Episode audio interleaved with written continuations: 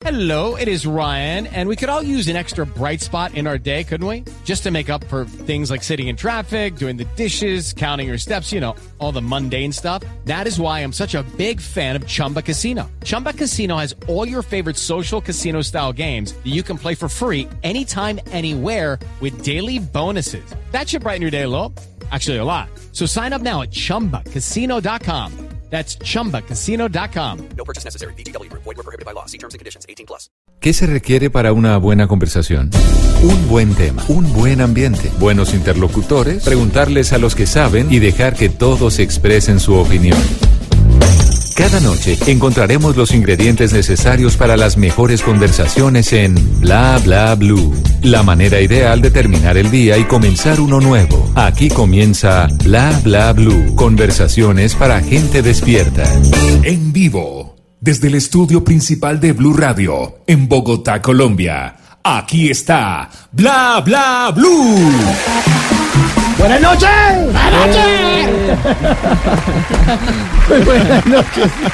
Son las 10 de la noche, 35 minutos. Muchísimas gracias por esperarnos. Eh, empezamos hoy un poquitico más tarde, obviamente por nuestros compromisos deportivos, pero aquí estamos frente al cañón con el programa prometido que ya estaba diciéndoles Juan Pablo Tibaquirá que vamos a estar con nuestro invitado. Sí, señor. Bueno, pero esta noche, como todas las noches, pues tenemos siempre un invitado a la primera hora que hoy se va a extender, siempre va de 10 de la noche a 11 de la noche y hoy nos va a acompañar un poquitico más. En la segunda hora, pues vamos a estar como de costumbre todos los miércoles hablando con Gabriel Roar a propósito de su libro Hablando con mi cuerpo, ¿por qué y para qué me enfermo?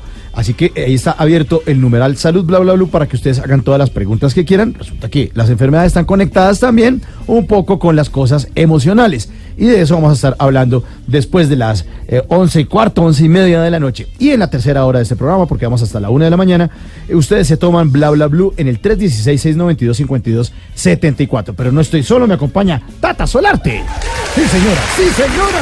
Estamos contentos, estamos felices de recibirlos a todos ustedes aquí en Blue Radio, en todo Colombia, en el mundo. los coquetos ya, A ya, los que están en las redes sociales, arroba Tata Solarte, pues estamos felices de acompañarlos y hoy no parece miércoles. No, señora, Nos no, vamos a poner de fin de semana con la música que les traemos el día de hoy. Así que bienvenidos todos a Bla Bla Sí, Bla. señor. ¿Quién dijo que uno un miércoles no se puede enrumbar? Pues la prueba de eso es que hoy vamos a tener rumbita de miércoles, pero en otro lado de la mesa está el señor Esteban Cruz. Hola, bebés. Hola, bebés. Porque siempre con esa canción, hombre, ya no más. No, es que esa el año pasado con el viejo lesbiano ya no, más. No, pero es que, es que es la canción de mi raza, de mi espíritu, del corazón. A usted que me está escuchando, usted me amas por esta canción. Ea, ea, u, a, a, eh, no, ya no más, ya no más. Remix, serio. remix. No quite esa vaina, hombre, ya no más. Chao. Cállese, viejo. Ay, que Ya no más, Esteban, por favor. Ya, ya, Déjeme ya. bailar. Ya, Bueno, ya no más. Bueno, la producción es de grande, la producción grande de este programa es del Diego, el Dieguito, Dieguito Garbilla, sí señor, Garbilla. Ahí en el control master don Rafa Arcila. sí. Ay, se le, ay, se le pegaron las bambán. Esas. Se les pegaron las bambán. Bueno, ahí Andrés Triviño, nuestro eh, invitado de la Facultad de Comunicación de la Javeriana, don Andrés. Buenas noches Mauricio y buenas noches a todos los oyentes. Gracias por tenerme nuevamente acá acompañándolos. Muy feliz de estar con ustedes. Siga trayendo a Chira. Sí, siga Ah, trayendo sí. chistes. Acá bienvenido siempre. Las achiras típicas del Tolima. Bueno. Bien, bien. Bien, bien, bien. Mi nombre es Mauricio Quintero y le damos la bienvenida con un fuerte aplauso a Iván y sus bambán.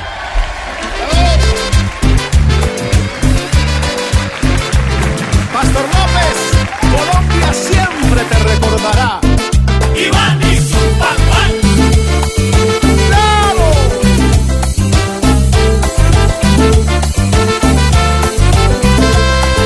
Yo soy el indio pastor, como me dicen cariñosamente.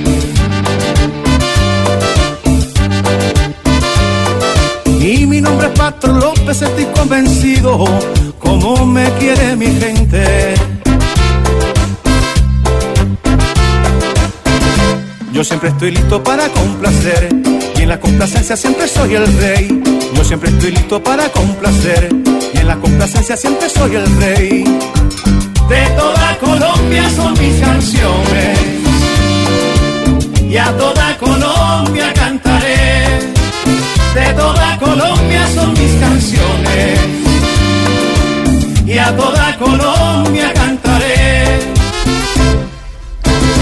Tengo mis amigos que nunca olvido, Ocho Zuleta y Emilianito, Diomedes Díaz y Jorge Oñate, amigo de Farra y Algarabía. Linda la Guajira y el Magdalena. También es bonita Barranquilla y Cartagena. Linda ¡Ay, hombre! Señor Don Aníbal y sus bambán. Bienvenido, señor, a Bla Bla Blue. Muchísimas gracias por la invitación y bueno, saludos a toda la gente que está en este momento conectada. Eh, feliz de estar aquí con ustedes. Bueno, ¿quién dice que uno no puede rumbear un miércoles, no? Ah, no, para rumbear no hay día. ¿Cuál ha sido el momento más rumbero o más extraño de pronto en sus rumbas?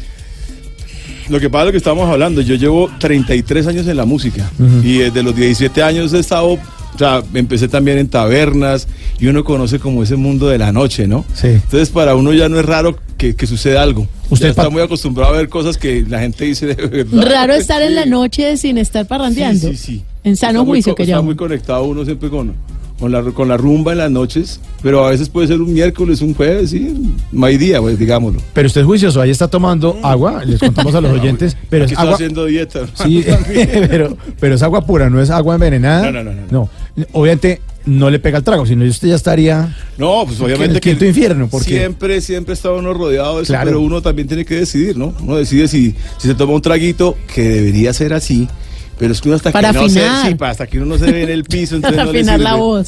Sí. Sí, no hay nada más peligroso en Colombia que le dicen a uno, uno no más. Uno no más, Tómese sí. uno, pero, ay, hombre, mire. Ay, me lo va a despreciar. Ay, Ay. ay, ya. Vea, 10 y 40 de la noche, tómese uno. Y ponen cara de bravos. Sí, Y sí. Claro. Se siente como culpable de no tomárselo. No, claro, entonces empieza uno con eso y termina, imagínate. En el piso. en el piso. Bueno, don Iván, eh, eh, primero que todo les contamos a nuestros oyentes que él se llama Iván Sánchez. No es que en la cédula diga Isus Bambán. O sea, nombre Iván, apellido Isus Bambán. ¿no? O, o usted cuando va a la EPS, señor Isus Bambán, por favor. Lo, Ya sí. Me, pero, ya me, pero ya me cambiaron el nombre. O sea, tú dices Iván Sánchez y la gente no sabe ¿Y quién quién- quién es? Iván y sus Bambán. Y, Ah, y no le dicen Don Bambán. Don Bambán. Pero cuando niños se le decían bambán. No, yo ¿O a tengo, qué edad yo- fue que empezaron? Yo tengo el apodo de Bambán desde que soy músico. Cuando yo estoy tocando percusión, yo a mí antes me gustaba el cuento, siempre me ha gustado el cuento de- del, del gimnasio y de las pesas. Entonces, claro, yo estaba más durecito y todo. Grandecito. Y los amigos, ah, que Bambán, y me quedé Bambán. ¿Y quién va en la conga? Bambán. Cuando se, cuando se buscó el nombre de Iván y sus Bambán, pusieron obviamente el apodo y empezamos a jugar con eso. Entonces quedó Iván y sus Bambán, que es Iván, la, las Bambán, que esas juntas son con M, y la banda. Entonces Iván y sus Bambán. Con D al Ahí final. están las señoritas. Señoritas, ¿cómo están? Ah, muy bien, siguen. Tienen locos a todos acá, las Sí. bambán de Iván. Bueno, usted empezó en esto de la música a qué edad, don Iván? 17 años. Pero antes, o sea, o sea, igual cantaba en el coro del colegio o no. O a Yo- los 17 usted tuvo como una aparición así. No, no, no. Dijo, "Ay, voy a volverme cantante y voy a buscarme unas bambán. No, no, no, ¿No? Yo empecé, digamos, antes, obviamente que como desde los 8, 10 años en el colegio, que la izaba de bandera, que le tocaba guitarra. Y después estudié, estudié música en la Luisa Calvo. Y eso fue como a los 15 años. Pero entonces en esa época yo estaba muy entusiasmado con la música de Silvio Rodríguez. Y entonces yo decía, no, yo voy a meterme a la Calvo a, a tocar la guitarra porque quiero tocar la música de Silvio. Y el primer semestre me colocaron un tiple y empecé a cantar Cuentan que hubo un pescador. Bambuco, claro. Claro, y entonces ya la cosa, sí, ya lo de, lo de Silvio va a estar un poco como, le- como demorado. Esto se demora. Pero entonces, pero entonces, claro, pero entonces pues, me, me con- conocí esa música tan linda, entonces empecé a estudiar babinas, torbellinos, bambucos, y yo, y yo digo que soy un hombre que estoy muy llenito de música colombiana, porque tam- aparte de eso también después me metí con orquestas aquí en Bogotá, ya empecé yo a tocar desde los 17 años con los Reales Bras de Colombia, Ocho de Colombia, Tupamaros, o sea, yo estuve muchas orquestas buenas aquí en Bogotá, pero yo tocaba la percusión ahí. Y ahí, y de pronto en, lo- en los reales los músicos le decían a Oscar, ve, deja cantar a, a, a Bambán. No, no, no, no, a Bambán no, la conga, la conga. Y no, nunca tuve la oportunidad de cantar con reales Usted brazos. tarareaba y tocaba la sí, conga y- yo hacía coros también. Y cuando me fui con Tupamaros también, que me llevó Roberto Cuajo allá, eh, Fernando Jaramillo también, cuando le preguntaron a Alma Bendita, que cómo le parece, yo fui tocando percusión y cantando. Entonces, ¿cómo le pareció Iván? Dijo, no sé, es como muy rockerito. Sí. Y eso fue un año antes de Iván y su Bambán. Cuando ya salió ahí su mamá, Roberto le dijo, ¿cómo ves las del rockerito? Sí, Nada que ver con Y es que usted tenía pinta rockera, ¿verdad? Claro, yo, era, yo, tenía como el, como el Lorenzo Lama en esa época. El pelo largo, pelo largo, el grande. renegado. Sí, el renegado. Sí, Claro. pero, pero muchos también, a muchos les pasó eso. Fíjese que Carlos Vives también quería hacer rock Sí. y terminó después diciendo, no, no, no, por ahí no era, por ahí no, téngalo, téngalo. Pero la cosa mía es que, digamos, en mi casa sí se escuchaba la música de Pastor López todo el tiempo. Entonces, cuando a mí me hizo Hugo Gutiérrez en Sonoluz que vamos a recuperar, a recuperar, la gente habla de reencauche, nosotros le hablamos de renovación de la música tropical. Entonces, la adornamos de otra forma, pero la esencia sigue siendo la misma.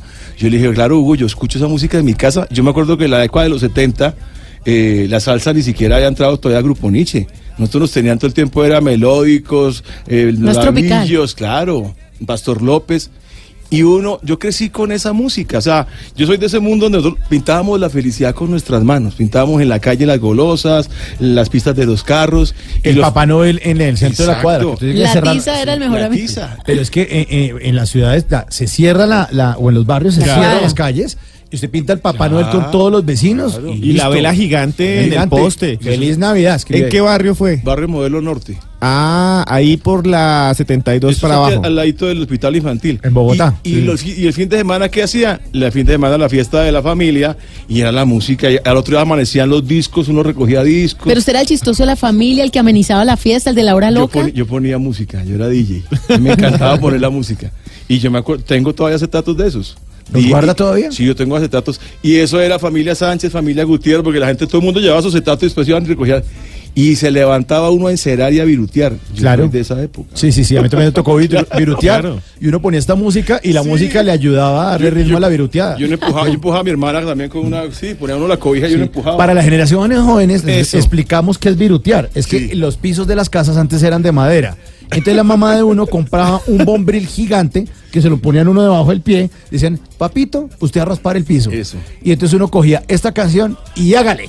son mis canciones y a toda Colombia cantaré.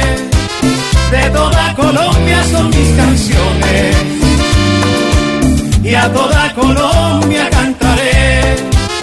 Y después de que viruteaba, entonces barrían y como el- la madera quedaba pelada, tocaba echarle cera encima. el siguiente paso. El siguiente Ah, no, no, en, Paso. en la mitad no era el barzol, no había un momento en que había que echar barzol. Y, la, y, la, y la viruta, perdón, y la cera era entre o amarilla o roja. O roja. Y te le pasaba la cera roja y después prenda la brilladora. Ah, sí había, ¿no? Y había. donde no había, entonces eso era como un trapero, pero que Una valletilla forrando dele, la, dele. la bri- escoba. La brilladora humana. Sí. Y dele hasta O que la lo- escoba con una camiseta vieja y Sí, hágale. exacto. Y uno con medias de fútbol en los pies, así pasando de un lado para el otro. Esa, esa es la vida que yo, pues, obviamente la gente de mi generación.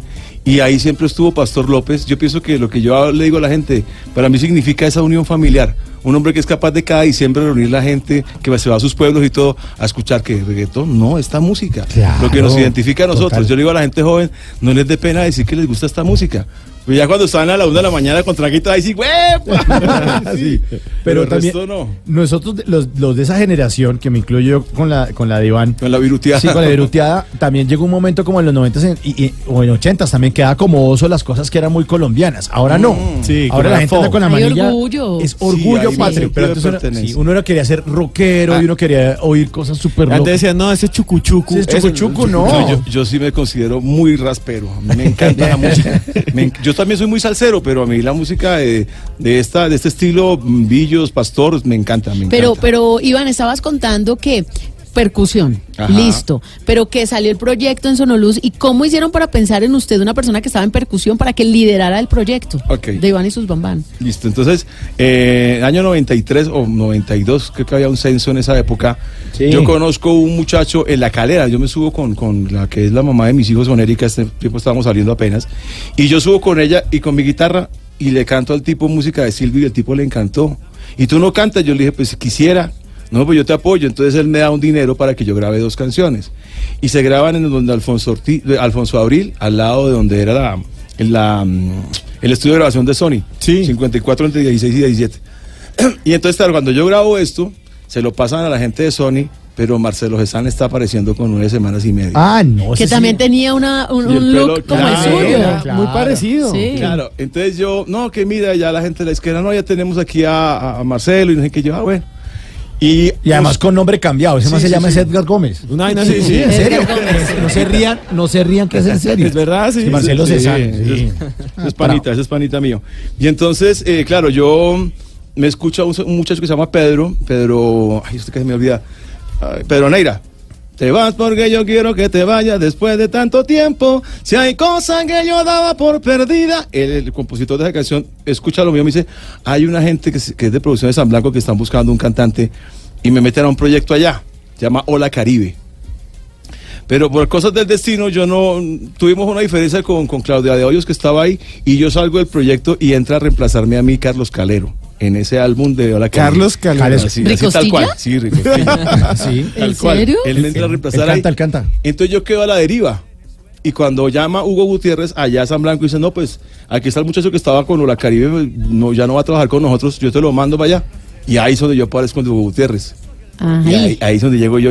Ay, compañero, usted. Ya me, ya, ya me conocía. Y además que fue como una innovación porque estaba uno acostumbrado a ver el protagonista en el escenario y punto, pero usted llega también con unas bailarinas muy exóticas, unas bailarinas que también hacían parte del show y que también quería ver la gente. Claro, es que, es que la propuesta es muy novedosa porque el, el típico baile de la orquesta, ¿no? Que todos Sí, sí. hacen el mismo pasito. Atrás, adelante, atrás.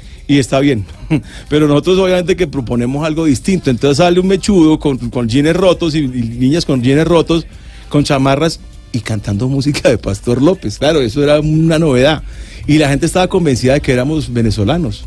Todo el mundo decía que éramos ¿En chamos y chamos. sí, Claro, Porque, porque venían con el halo de Barranco. Los que cantaban Ah, Vampiro, claro. Vampiro, que son venezolanos. Eh, eh, es que esa fue la época dorada de Sonolux. O sea, es- entra Carlos Vives, que son 94. Está Barranco, que entra en el 95 con Iván y su Bambán. Después viene Charliza, viene Marvel. Todo lo que Charliza tenían, todo se pegó. sí. Charliza fue como al tiempo de ustedes, ¿cierto? Un año después. Pero Charliza es el hombre que más discos ha vendido aquí en Colombia y la gente no lo sabe. No Son lo más sabe. de 3 millones y medio Sí. de copias vendidas en Colombia. es brutal, Charliza. La época dorada de Sonolux fue brutal, en serio. Y, y había trabajo para todo el mundo. Me acuerdo que hacemos las parrandas Leona y eso era. 65 de esa vaina. Hicimos muchas parrandas de esas. Claro, eso también la gente nos ve. Y, y imagínate, ante 50 mil, 60 mil personas, pues el producto tenía que pegarse. Si hubiera habido redes sociales en esa época. No, sido esto ha sido la locura. Bueno, son las 10 de la noche, 52 minutos. Nos acompaña esta noche Iván y sus bambán.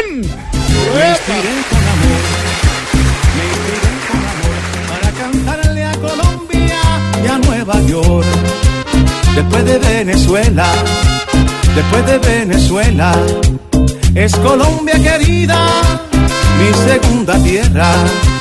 Es Colombia. Bla bla blue. Conversaciones para gente despierta. El baile del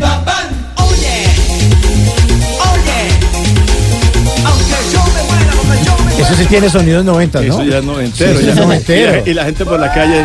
¡Oye! Ese es el hit. Claro, todo el mundo me. ¡Oye! yo no dejo las mamás ni yo. Sí, ya son pe- preguntas que uno ya se acostumbra como a. ¿Qué, re- qué respondo? ¿Qué digo? No, uno manda a hacer una camiseta que dice, ay, las bambán están en la casa, no me jodas. Sí, sí, no me pregunten por las bambas. Exactamente. Sí, bueno, eso sí tiene sonido en los noventas. Entonces usted graba con Sonolux y se dispara esta vaina. Fenómeno total. Claro. Abrió uno la puerta a la nevera y sonaba, Iván y bambán. Yo creo que Hugo Gutiérrez tenía muy clara la idea. Yo estuve ahí en el proceso, todo el proceso, y cuando vamos con los hermanos Ramírez, que ellos obviamente que tenían la autoridad porque Jorge trabajó con Nelson Enríquez y también trabajó con Pastor López en el piano. Entonces ellos tenían conocimiento clarísimo de esta música y él le dice, yo quiero que los, las velocidades sean más adelante, quiero meter una batería, un bombo, que él siempre con su bombo a tierra, ¿no? Tum, Ya se estaba acelerando la salsa en algunos lugares. Claro, sí, entonces también, eso también entra como una novedad porque esta música era muy lenta también. Y hay gente que le gusta esa, esa, esa tradición y yo no puedo pelear contra eso, eso ya son gustos. Yo le decía a la gente muy diferente el público de Pastor López al público de Iván y su Bambán. Esto eso es de gente más joven, ¿me entiendes? Y entonces eso también eh, meter las guitarras y los rap y el, oye, la gente le gustó. Y ver el vestuario que le pusimos, eso yo creo que Y los todo- chorcitos de todo, las sí, bambán. todo, todo. Uy, esos chorcitos eran muy... Y además, ustedes no colocaban una sola canción, sino que metían dos, tres. Sí, claro. O sea, no dejaban sentar a nadie. No, Exacto. Uno cogía a la víctima, la cogía y decía, esta canción dura como Muchas- 15 minutos. Claro, muchas cosas. Nosotros en, no- en el 96 estuvimos en el Reinado Nacional de la Belleza en la piscina. Cuan- cuando estaba era el Pablo- reinado. Claro, y estaban Pablo Grisales allá bailando. O sea, es que imagínate, yo venía a tocar una conga de una orquesta y estoy acá. Claro, son cosas que es difícil asimilarlas. De la noche a la mañana pasado debe ser uno el, conguero al artista más reconocido. Y de no la solo en tropical. Colombia, Claro, porque estuvieron muy Estados fuerte Unidos. en Ecuador, en Argentina, en Perú, en Canadá, en Estados Unidos. Mm, todavía trata en Ecuador. Yo trabajo cada 15 días, viajo para Ecuador. Y, la gente no sabe, yo. Y estaba yo muy dedicado a, Ecuador porque allá gusta mucho la música. La cumbia, por lo menos. Allá la música colombiana gusta mucho. Uno se encuentra con. Me encuentro con, Charlie, eh, con Carlitos. eh, bueno, Romero. se me va. Charlie Cardona, eh, Gustavo Rodríguez, eh, Carlos Brito. Muchos artistas colombianos allá, hermano, y a la gente lo apoyan, les gusta mucho la cumbia. Entonces yo dije, voy a concentrarme en Ecuador. Cuando mm, aparece esto de, de la muerte de Pastor López, dije, wow, ¿cómo así? Yo iba a entrar a grabar una Big Band, imagínate. Yo tenía un proyecto totalmente diferente. Diferente. Pero dije, no, yo, ¿cómo así yo? Y Hugo Gutiérrez me dice, no, tenemos que irnos para Cúcuta ya. Le dije, no, vámonos ya, hermano. Vámonos. Yo dije, pero yo pensaba que ir a decir la gente, ese es el público de Pastor, ¿cómo lo irán a tomar? Y la gente se portó muy bien conmigo allá. Y me decían con los ojos así llorosos, Iván, por favor, no dejen morir la música de Pastor. Y ya no, tranquilos. Yo voy a estar ahí. Y O yo sea, que- se le apareció la Virgen también. de alguna forma la vida es, yo siempre, siempre he dicho que la Virgen le sonríe. La Virgen de Torcoroma, sí. que es la de Cúcuta. La suerte le sonríe, le sonríe a los valientes. Y yo siempre he sido una persona que he luchado mucho por esto, siempre he estado ahí con la música de Pastor. Y ahora pues uno está él, imagínate. Entonces él se va, cuando estaba en vida nosotros le dimos una manito a él y lo volvimos a aparecer en las tarimas. Y ahora que él se va, nos echa la manito a nosotros también, de alguna forma. Homenaje a Pastor López aquí en Bla Bla Blue.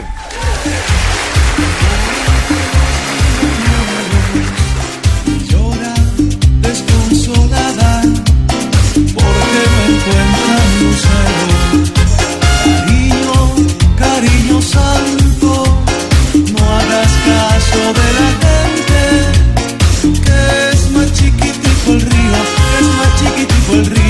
el rumor de la corriente. Qué bonita es la. No, qué buena música esta. que- Dan ganas de pararse y empezar a bailar. con las bambas. Bueno, Iván, le tengo una cajita por acá. ¿Le gusta tirar? Tirar caja.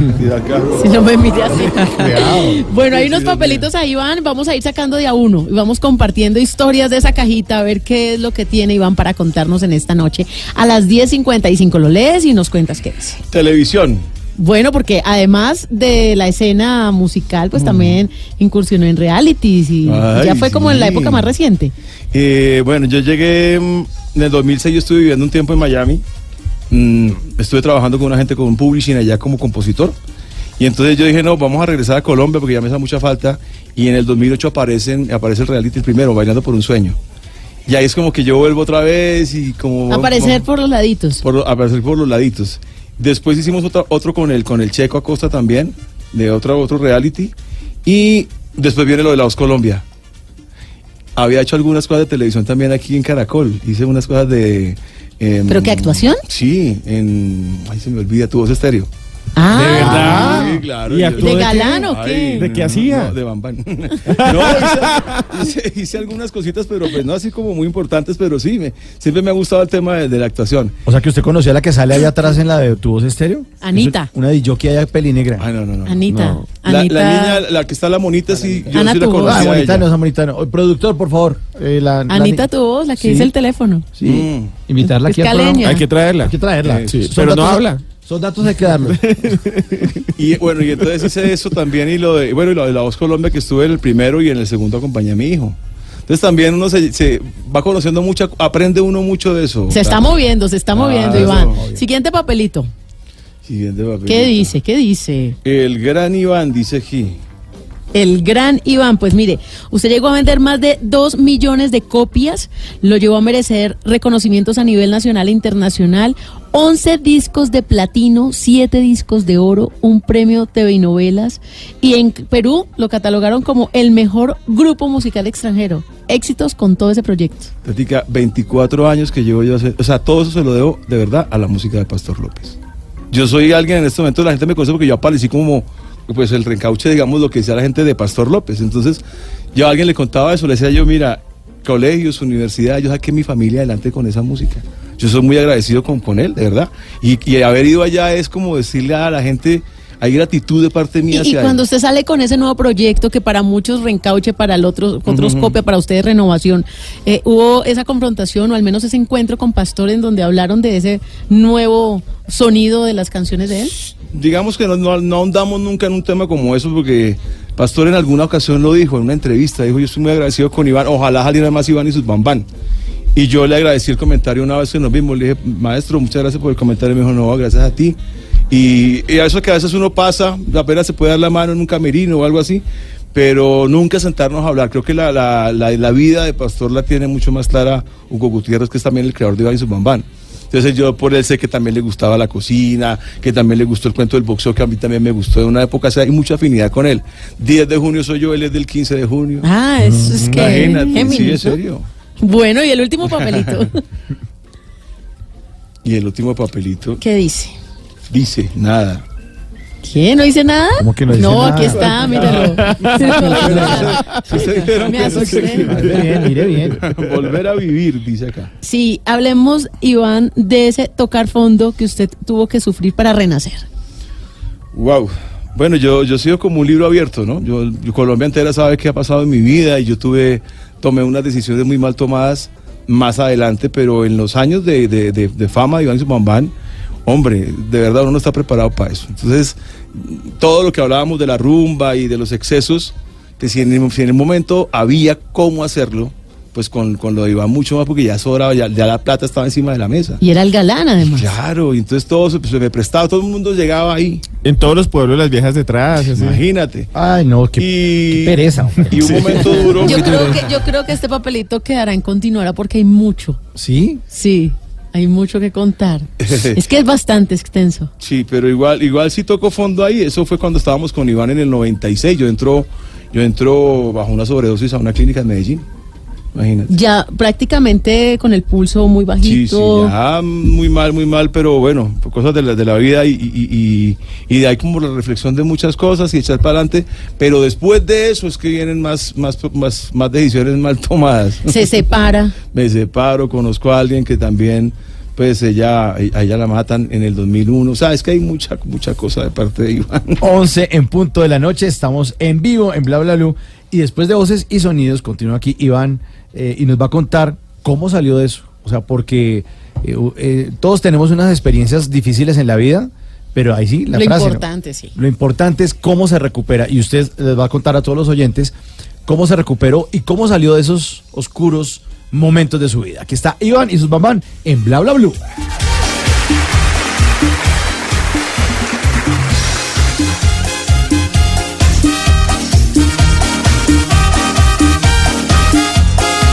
Cuando se quiere como te quise, trata de cerrar la herida que me abriste. He vuelto a amarte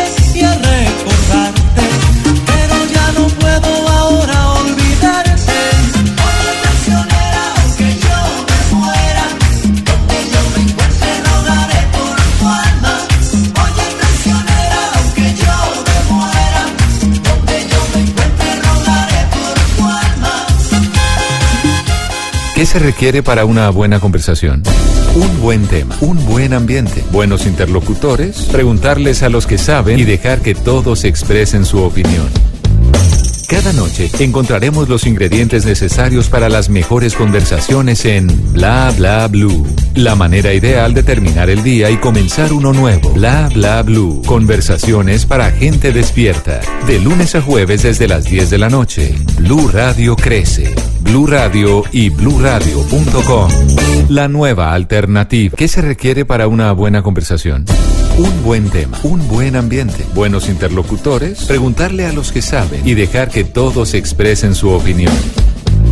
Cada noche encontraremos los ingredientes necesarios para las mejores conversaciones en Bla Bla Blue. La manera ideal de terminar el día y comenzar uno nuevo. Bla Bla Blue. Conversaciones para gente despierta.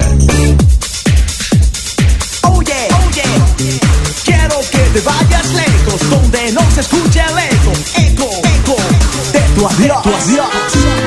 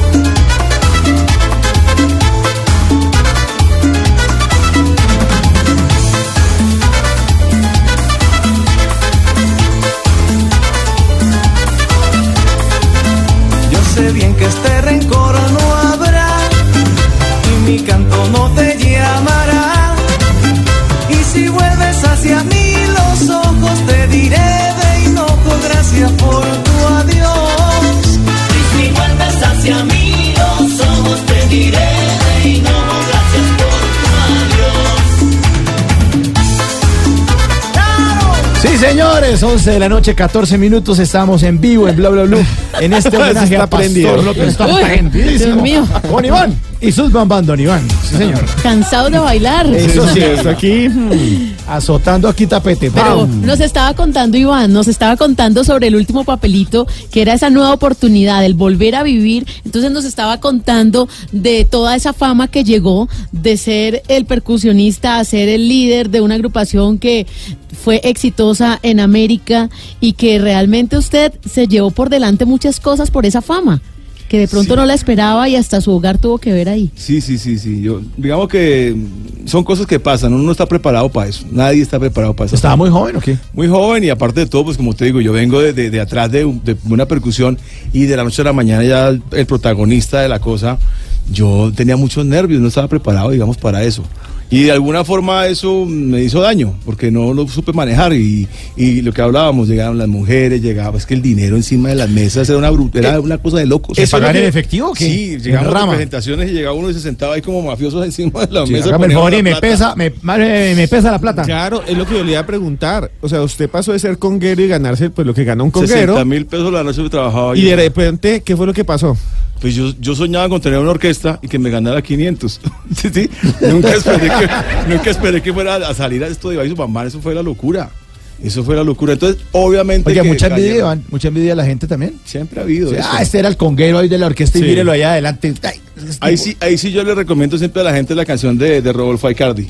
Porque mande, mande, que mande, en el mundo siempre habrá buena gente, mala, Mala gente, gente. el que niega, el que miente, labio necio, indiferente, tabaco y ron. Esa vaina. Sí, Bueno, se llevó todo eso por delante y por la entonces, fama. claro, llega, llega ese momento y yo cuando me doy cuenta estoy en sobredosis en un hospital.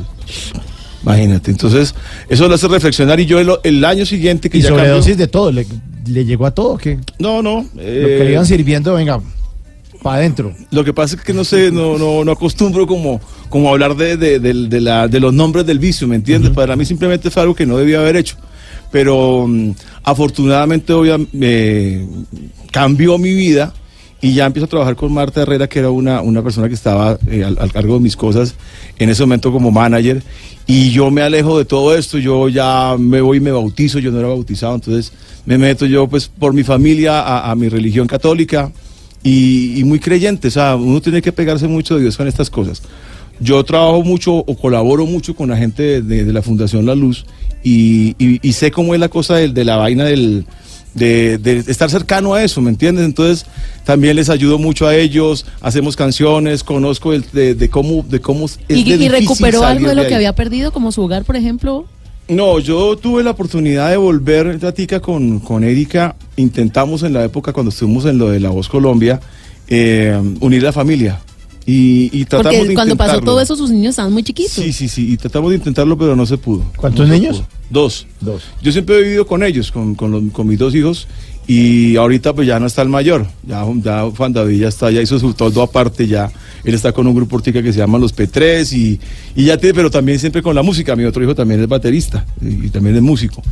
Entonces cambia mi vida, Tatica. Y después de eso, entonces yo cuando voy a volver a mi hogar aparece otra persona en mi vida que es Claudia y me cambia otra vez la película. Entonces ya nosotros nos enamoramos, era una persona con la que yo no debía haber salido, pero salimos. Y, y ella termina obviamente pues eh, la muerte de ella. Yo tenía que supuestamente estar también en ese atentado, imagínate. Entonces salir del país, ¿Qué, volver. qué año era eso más o menos? 2001, eso fue el, el año de, la- de las Torres Gemelas. Nunca se me olvidará. Mm. Y fue muy duro, porque entonces viene un error tras otro, la compañía discográfica también, ya Sonoluz está, pr- prácticamente está cerrada, los creadores de van también todos retirados, entonces... ah, además fue la crisis de las disqueras. Todo, Que claro, la fue piratería. Se fue Se con la piratería. todo. Porque- con el fue- MP3, todo el mundo compartiendo Claro. de un computador a otro las canciones, chao, se dejaron Y de cuando Iván y cuando Iván lanza, pues se lanzó todo ese proyecto fue como el modelo a seguir de otros proyectos, porque bueno, esto fue con, con Pastor López, pero después llegó también el proyecto de Alquimia con la Sonora Ajá. y fue como el referente. Y después fue eh, los 50 Joselito y por ahí entró mucha gente. Y yo me siento contento porque es mi trabajo. Yo siento que esto no es una competencia, Tata. A veces la gente lo ve así y le digo, no, uno para hacer Pa' música todos. necesita, cómplices, cómplices que estén con uno y que, y que aporten buenas ideas y que vayan al estudio y que grabemos. Y te puedo ayudar en algo, te ayudo. Y si necesitas una canción, yo te la escribo, en serio. Es mi manera de ver la música, ¿me entiendes? Y siempre he sido así porque yo estudié para esto y, y yo amo esta vaina, Tata. Entonces, esa pasión quiero que transmitírselo a la gente, a los muchachos jóvenes, que vuelvan a tocar los instrumentos, que se enamoren de eso, ¿me entiendes? Oye, todo es muy tecnológico, muchos beeps, y ya la música así como la que hacemos nosotros, esa no puede bajarse las tarimas. El mensaje para alguien que de pronto en este momento esté en un momento oscuro de su vida y usted que estuvo en ese momento tan oscuro, ¿qué, qué le aconseja? Lo que pasa es que el primer paso para, para poder salir uno de esos, re- eh, o sea, aceptar que uno tiene un problema y que necesita una ayuda. Dejar ¿sí? la negación y Sí, dejar, sí, no, no, que fresco que no, y uno va ahí a la casa y por debajo de cuerda está todos los días tomando y oliendo, fumando, ¿sí me entiendes? Entonces, el que se está engañando es uno. Cuando uno dice yo tengo que salir de acá, tienes que buscar de alguna manera a alguien o un centro que de terapéutico O sea, algo pedir que te ayuda, ayude, lo claro, primero, auxilio. ayuda. Ven, me está pasando esto, ya no lo puedo controlar. Yo pensé que era fácil y no, y eso yo he visto gente muy mal en eso. No, ¿me es que entiendes? vicios no se pueden controlar. No. Yo fumé y, y cigarrillo y no se puede, es que es muy jodido. Y en ese momento, mi hermano, es donde aparece mi Dios. Y uno tiene que cogerse de la mano de él. Ese es el consejo Eso es principal. una cosa importante porque la parte espiritual también se, se derrumba, ¿me entiendes? Uno como ser humano deja de creer en uno mismo, pierde el amor propio. Y, y, esa, y ese amor de Dios hay que dejarlo entrar. Y, no importa de dónde, de qué clase de religión vengas tú, pero a mí la vida me ha enseñado que si hay un creador y que si hay alguien, y a mí me gusta echarme la bendición y mis hijos también que les vaya bien. Y son cosas que yo respeto por tradición. Yo soy de los que todavía necesito que mis padres se sientan orgullosos de mí. Así de sencillo. Entonces, hacer cosas buenas para mí es importante. Y criar a mis hijos bien y, y saber que les he entregado mm, buena educación y que son buenos muchachos para mí es parte del éxito. Qué mensaje tan bonito de Iván. Bueno, Iván, eh, le vamos a presentar ahora el Testeban de Esteban Cruz. Una belleza de te- se, se demora como, como seis días eh, construyendo este texto.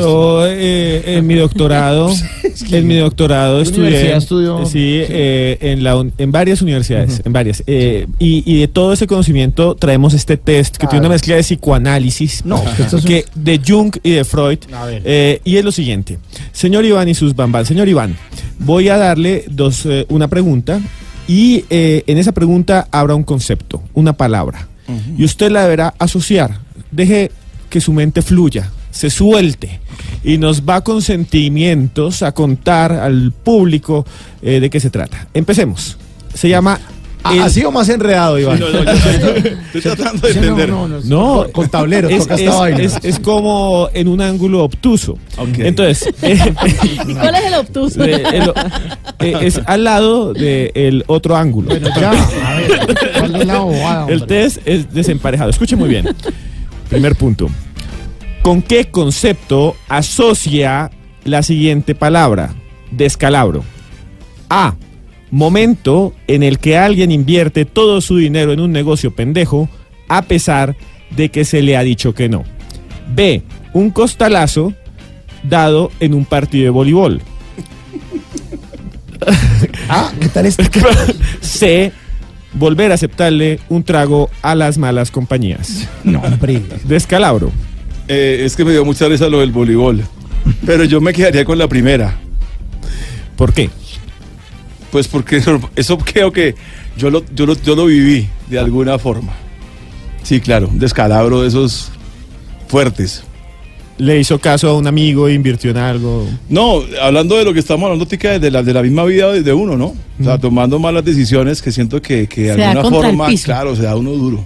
Y lo del voleibol, decisiones. ¿por qué lo pensó? Pues porque jugué mucho tiempo Se voleibol. estuvo en la Liga de Bogotá, Sí, ¿no? claro. Y también me pegué unas descargas. me daban durísimo. con Se lesionó balones. y hasta ahí. Sí, yo, yo mm, un esguince en un tobillo para el campeonato del 87, iba yo para, para Cali. Nosotros habíamos sido campeones en el 86 en Bucaramanga. Y ya era el campeonato que yo soñaba porque dije, ya voy a ser titular y todo.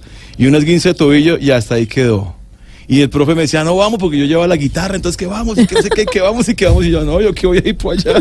Bueno, iba a sufrir uno. vamos rápidamente al segundo punto, vea. Ah, vamos en esta hora en el segundo. Sí, sí, Uy, no. solo hay dos. Es que solo son Solo- dos. solo solo- dos. venga, venga, el programa se acaba de todas maneras a la una de la mañana, ¿no? Para su información. Tiene tiempo, tiempo, Bueno, entonces voy a sacar el manual. Dos. ¿Con qué concepto asocia la siguiente frase? A ver. Cuando nos conocimos te dije que yo era parrandero. A. Fiestas y ferias municipales desmadradas, repletas de excesos y guarapo. B. Noches interminables de jeans rotos con flecos. C. Todo lo malo enseña a ser mejor. Diga cualquiera, Iván, porque igual Cuando nos conocimos entendí. te dije que yo era parrandero. Sí. ¿Sí? bueno, uno, qué buen test. Esteban, muchas gracias. Eh, la- ¿Por qué no lo ponen en las redes sociales para Lo que la gente lo baje y lo estudie? No, pero es que me, me hizo acordar ahorita fue de la última vez que estuve en Ecuador, uno de los empresarios me llevó a la casa y, y esa canción se le hizo cantar a la mujer. Es la canción que le dedicó él, de verdad. No. Cuando nos conocimos te dije que yo era Como quien dice ahora no moleste. Sí, Sí. sí, sí, ya sabía que se iba a meter. Sí, si saben cómo soy yo, ¿para ¿Pa' qué me me invitan? Deberían hacer una película con esa frase, ¿no? Puedo dar un- una pregunta muy Otro- rápida? otra pregunta, No, no, otro este- test. Esta es una Ah, bueno. petición personal. Bueno, a ver. Yo he escuchado siempre en las entrevistas, aquí en Caracol, en La Voz, aquí en Blue, lo acabo de escuchar, que usted es un fanático de Silvio Rodríguez. ¿Por qué no nos puede letar con una canción de Silvio? Un No, pedacito. pero ahora qué, pero- yo quiero, yo la entonados. Nunca lo he escuchado ¿Usted de quiere echar a o los, sea, a los oyentes? No, el unicornio, algo el así. unicornio ni que nada, hombre. Yo les voy a cantar una canción que dice, eh, bueno, eh, Playa Girón, un pedacito. Compañeros poetas, tomando en cuenta los últimos sucesos, en la poesía quisiera preguntar, me urge, ¿qué tipo de armonía se debe usar para hacer la canción de este barco? Que pues, esos temas son muy altos, ¿no? Pero con Silvio me encanta y, y lo hago con la guitarra. Es algo que quiero subir ya también de contenidos a, a mi canal de YouTube, que voy a empezar a grabar en estos días, porque es una parte de mi vida que la gente no conoce. Nosotros hemos hecho ya y los voy a invitar después con, de verdad, a, al Iván íntimo, que tengo un, un show que hago con la guitarra y con Pero es con cuatro músicos, canelazo. ¿no? Sí, es una Sí, cosa sí. deliciosa. Y yo llevo mi ruana. Sí. Y, y es por aquí cerquita, después los voy a Bueno, invitar. está Ay, bueno. no, No, qué no, de una, de bueno. una. Y es un, y es un, y es un, eh, digamos, un performance que tengo yo que se llama Entre Silvio y Serrat, porque también hago la música de Serrat. Entonces, Ah, bueno. quizá porque mi niñez sigue jugando en tu playa, escondido tras la caña, duerme mi primer amor, llevo tu luz y tu olor por donde quiera que vaya, y amontonado en tu arena, guardo amor, juegos y penas yo. Aunque no lo crean, es ¡Wow! Iván y sus mamás. Bueno, Iván, eh, vamos a despedir con una muy... Ay, con las bambas, sí, una buena ay. canción. Homenaje a Pastor López aquí, en Bla Bla Blue. Sí. Eso.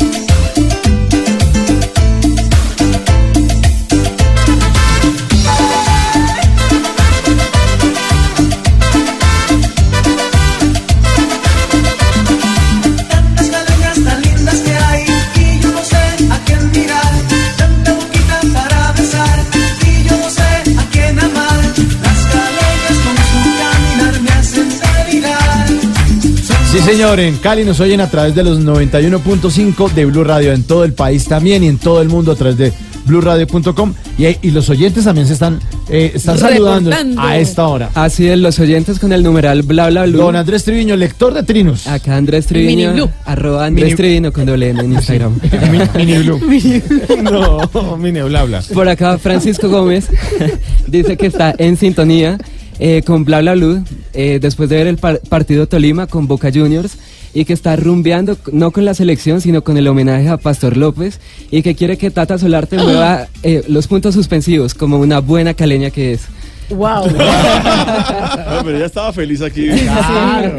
A las caleñas. Bueno, por acá Iván Ospina dice que está conectado con nosotros con Bla Bla Blue y eso es lo que dicen los oyentes. Bueno, ahí está, la salud de los oyentes. Iván, muchas gracias por habernos acompañado aquí en Bla Bla Blue. No, a ustedes, yo quiero hacerles una invitación, Ortica, porque va a haber el primer, primer gran tributo a Pastor López. A ver, ¿cómo es? El 4 de mayo para que nos acompañen a Guapanelas Internacional. Eso es sábado, Después del peaje en Bogotá. Sí, señor. El Sábado. sábado, 4 de mayo. sábado 4 de mayo. Va a estar también los melódicos, va a estar también eh, los hispanos Uy, y los es- corraleos de Majagual, para que se Pero ¿Cuántas horas de rumba son esas? Es el regalo para el Día de la Sí, Madre, Y perfecto. aquí viene la parte que es para mí, pues no sé cómo decirla, pero yo soy el, el que tomó el lugar de Pastor López porque él tenía que estar en ese concierto. Ah. Eso fue antes, obviamente, de su, de, su, de su fallecimiento.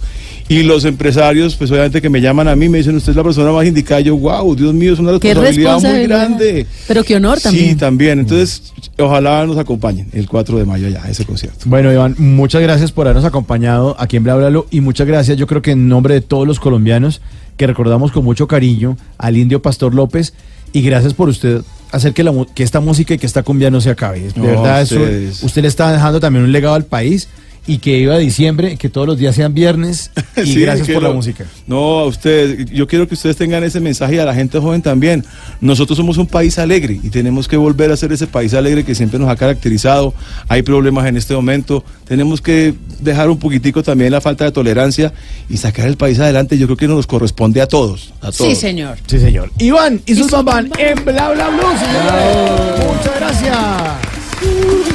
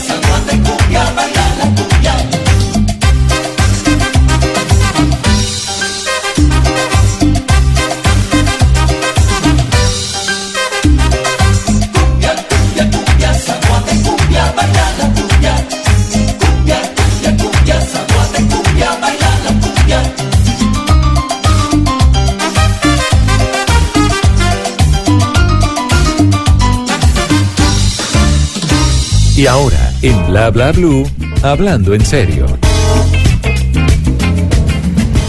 11 de la noche, 32 minutos. Continuamos en Bla Bla y vamos a hablar en serio ahora. Como todos los miércoles, hoy nos robamos unos minutos del espacio que ocupa Gabriel Rodar, que es especialista en de- biodecodificación, que es la psicología del cuerpo, y que tiene un libro excelente que se llama Hablando con mi cuerpo. Con mi cuerpo, ¿por qué y para qué me enfermo? Un libro que ustedes, a propósito de la Feria del Libro, podrán conseguir y además podrán estar En, eh, en Ahí la- vamos a estar este domingo. estar. El domingo Claro 28 que sí. de abril a la una de la tarde Nos en el vamos. auditorio Jorge Sachs. Nos vamos a ir todo el equipo de Bla Bla Blue a apoyar a nuestro invitado. hacerle barra. Divino, hacerle barra. Claro que sí. Ahí estaré yo después de eso a las 8 de la noche. Nos vamos a quedar desde la una Hasta las ocho. Presentaciones. Todos muy solidarios. Todo el domingo vamos a estar allá. Maratón. Voy a llevar un colchón. Listo. Bueno. Sí, sí, sí. Gabriel, buenas noches, muchas gracias por estar acá. ¿Cómo estás? Qué pena habernos robado tantos minutos No, de- pues, del espacio. Y los oyentes con el numeral salud bla bla bla ya están haciendo preguntas. Gabriel, eh, muchas, muchas, muchas preguntas.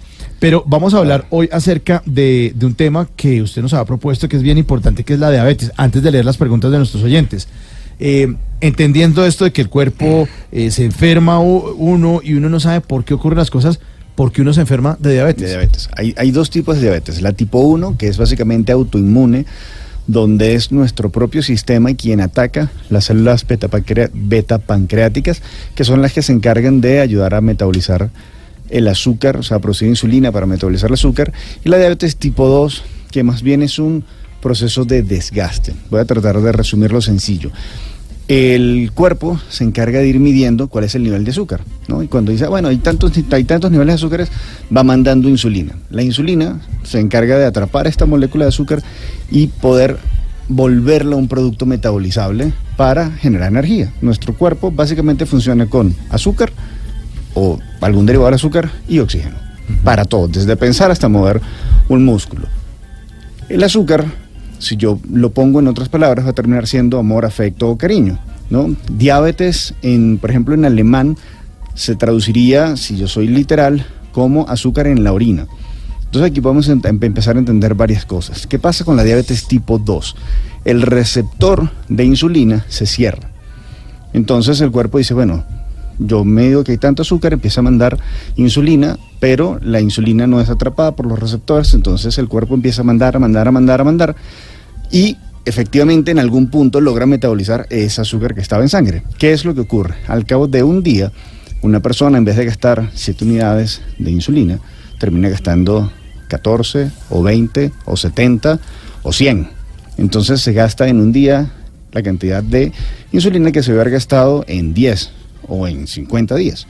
Por lo cual hay una curva en un espacio muy tiempo que muchos médicos llaman todavía esa parte la luna de miel, o sea, donde todavía la persona tiene suficiente insulina, suficientes células betapancreáticas para metabolizar esto. ¿Qué ocurre? Hay un punto donde se desgastan estas células betapancreáticas y ocurre lo que se llama el debut diabético. Pero vamos al lado emocional. Si yo quito este tema de azúcar y lo pongo por amor, ¿qué es lo que está pasando en el individuo? Sí, como que es endulzarse el- el- la vida de uno, ¿cierto? Es más ¿Tendrá bien amargarse la ¿O vida de uno. amargársela? Porque ¿qué es, ¿qué es lo que ocurre? Que eso es lo que le cuesta. Le cuesta recibir afecto, vas a encontrar problemas de merecimiento, vas a encontrar que ese azúcar en la orina es una manera simbólica de decir, no solo es mi ser querido, sino es mi propiedad. ¿sí? Empieza a haber un tema de, de unos celos posesivos y de una manera muy posesiva y de alguna manera restrictiva en sus vínculos amorosos los cuales no terminan siendo nutritivos, valga la redundancia, no terminan siendo buenos para el diabético. Porque él espera ser querido, él espera ser reconocido, él espera ser amado de una manera específica que no la va logrando y que luego esa forma ausente de cariño termina siendo gran parte de su dolor y de su angustia. Por eso, cosas tan sencillas como un carbohidrato, que todos debemos comer carbohidratos, pasan a ser, porque producen azúcar muy rápido, grandes amenazas, o las frutas. Y cuando agarra a un médico y le dice, usted tiene que hacer ejercicio, usted tiene que comer bien, en el fondo le está diciendo, tiene que aprender a moverse en la vida y tiene que tener relaciones nutritivas. Y cuando hablo de relaciones nutritivas, hablo de relaciones donde uno aprende a poner límites, aprende a decir, esto sí me sirve, esto no me sirve, de esto sí, de esta manera no, y aprender a poner condiciones, tanto de lo que da como de lo que recibe. Eso es lo que va a permitir que la relación sea nutritiva y eso es una de las cosas que al diabético le cuesta. No se afecta su garganta, pero su comunicación efectivamente, su forma de marcar territorios y su dinámica emocional se vuelve muy compleja, sobre todo para la persona que convive con el diabético, que no siempre entiende por qué de repente hay un pico emocional.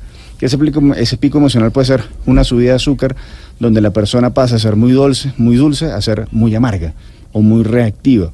Y parece un capricho, es simplemente una respuesta bioquímica, pero la persona no puede evitarlo. ¿Qué es lo que pasa en un azúcar cuando lo tienes a una temperatura de 37 grados mucho tiempo? Se metaboliza en alcohol. ¿Qué le pasa justamente a la persona diabética?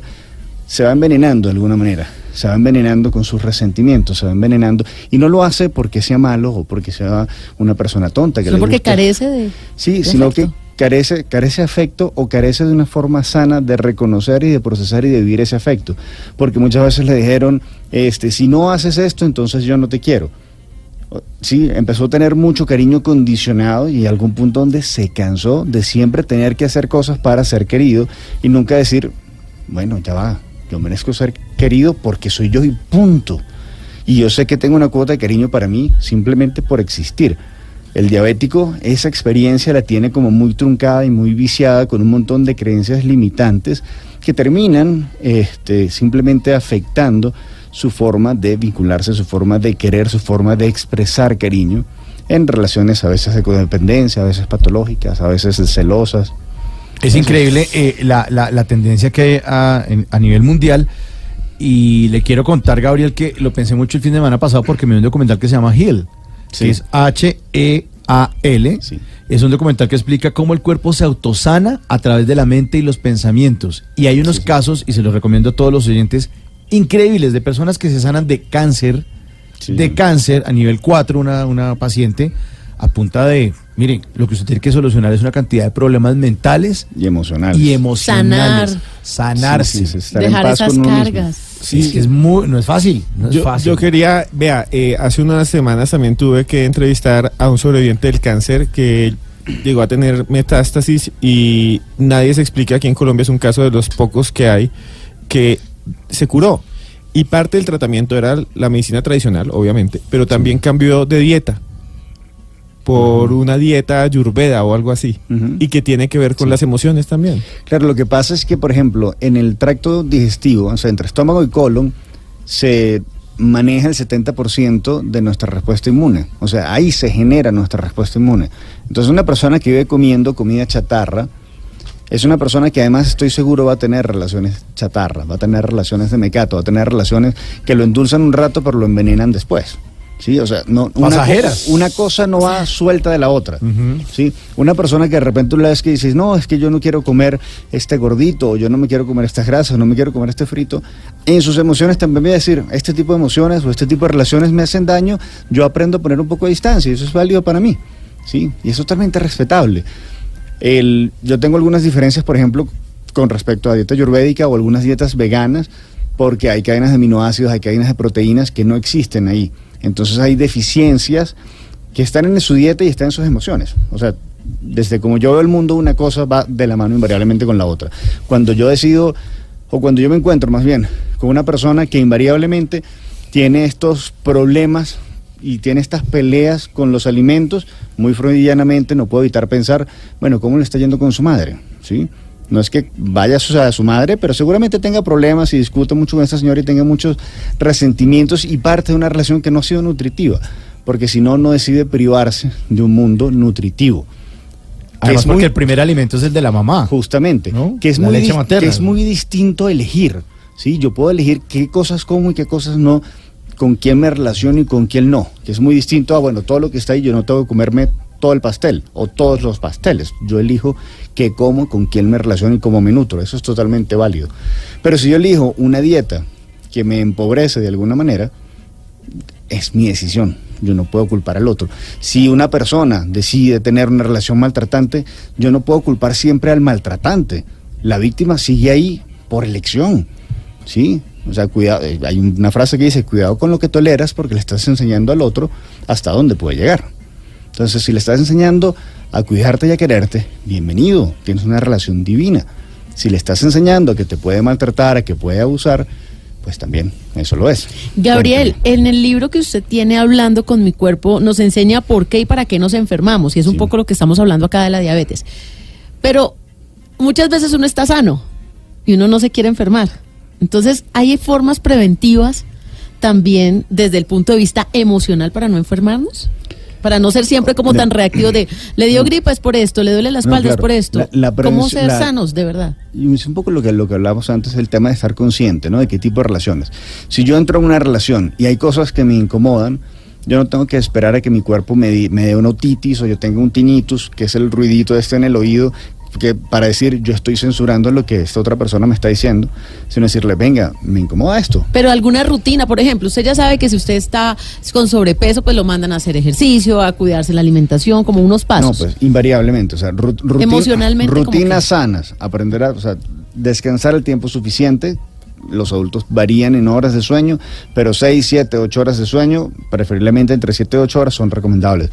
Comer al menos 5 veces al día, o sea, desayuno, merienda, almuerzo, merienda, cena. ¿Por qué? Porque eso activa nuestro metabolismo.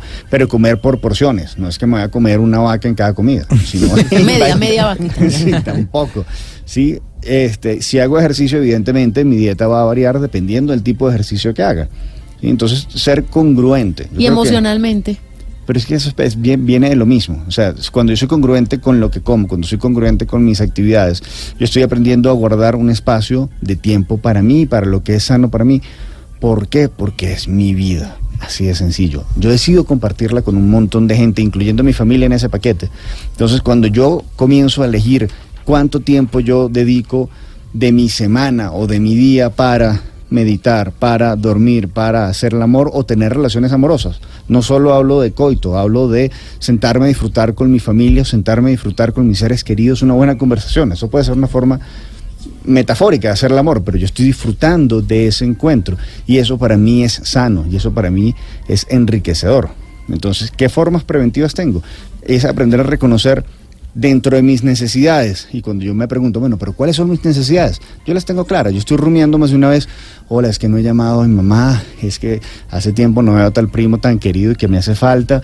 Hace, y esas añoranzas, si yo las dejo como añoranzas, en algún momento me van a explotar en el cuerpo hasta que me digan del lado izquierdo, venga, hágalo. Llame al primo. Llame al primo o enférmese para que él venga. ¿sí? Ah, es que estamos peleados y no nos hablamos. Cuelgue el orgullo y rescate la relación. Lado derecho, eh, cuando se enferma. Lado derecho, el lado social, ¿sí? que son pareja, trabajos, amigos, ¿sí? todo lo que viene en el entorno social. Lado izquierdo, el lado del corazón, relaciones consanguíneas. Entonces hablamos de abuelos, hermanos, hijos y en, otras, en otros vínculos, si son cercanos, tíos y primos.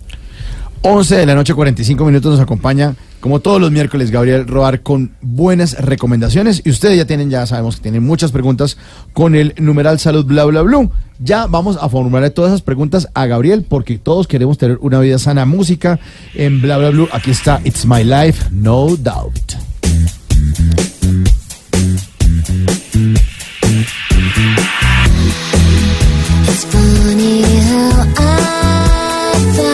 você.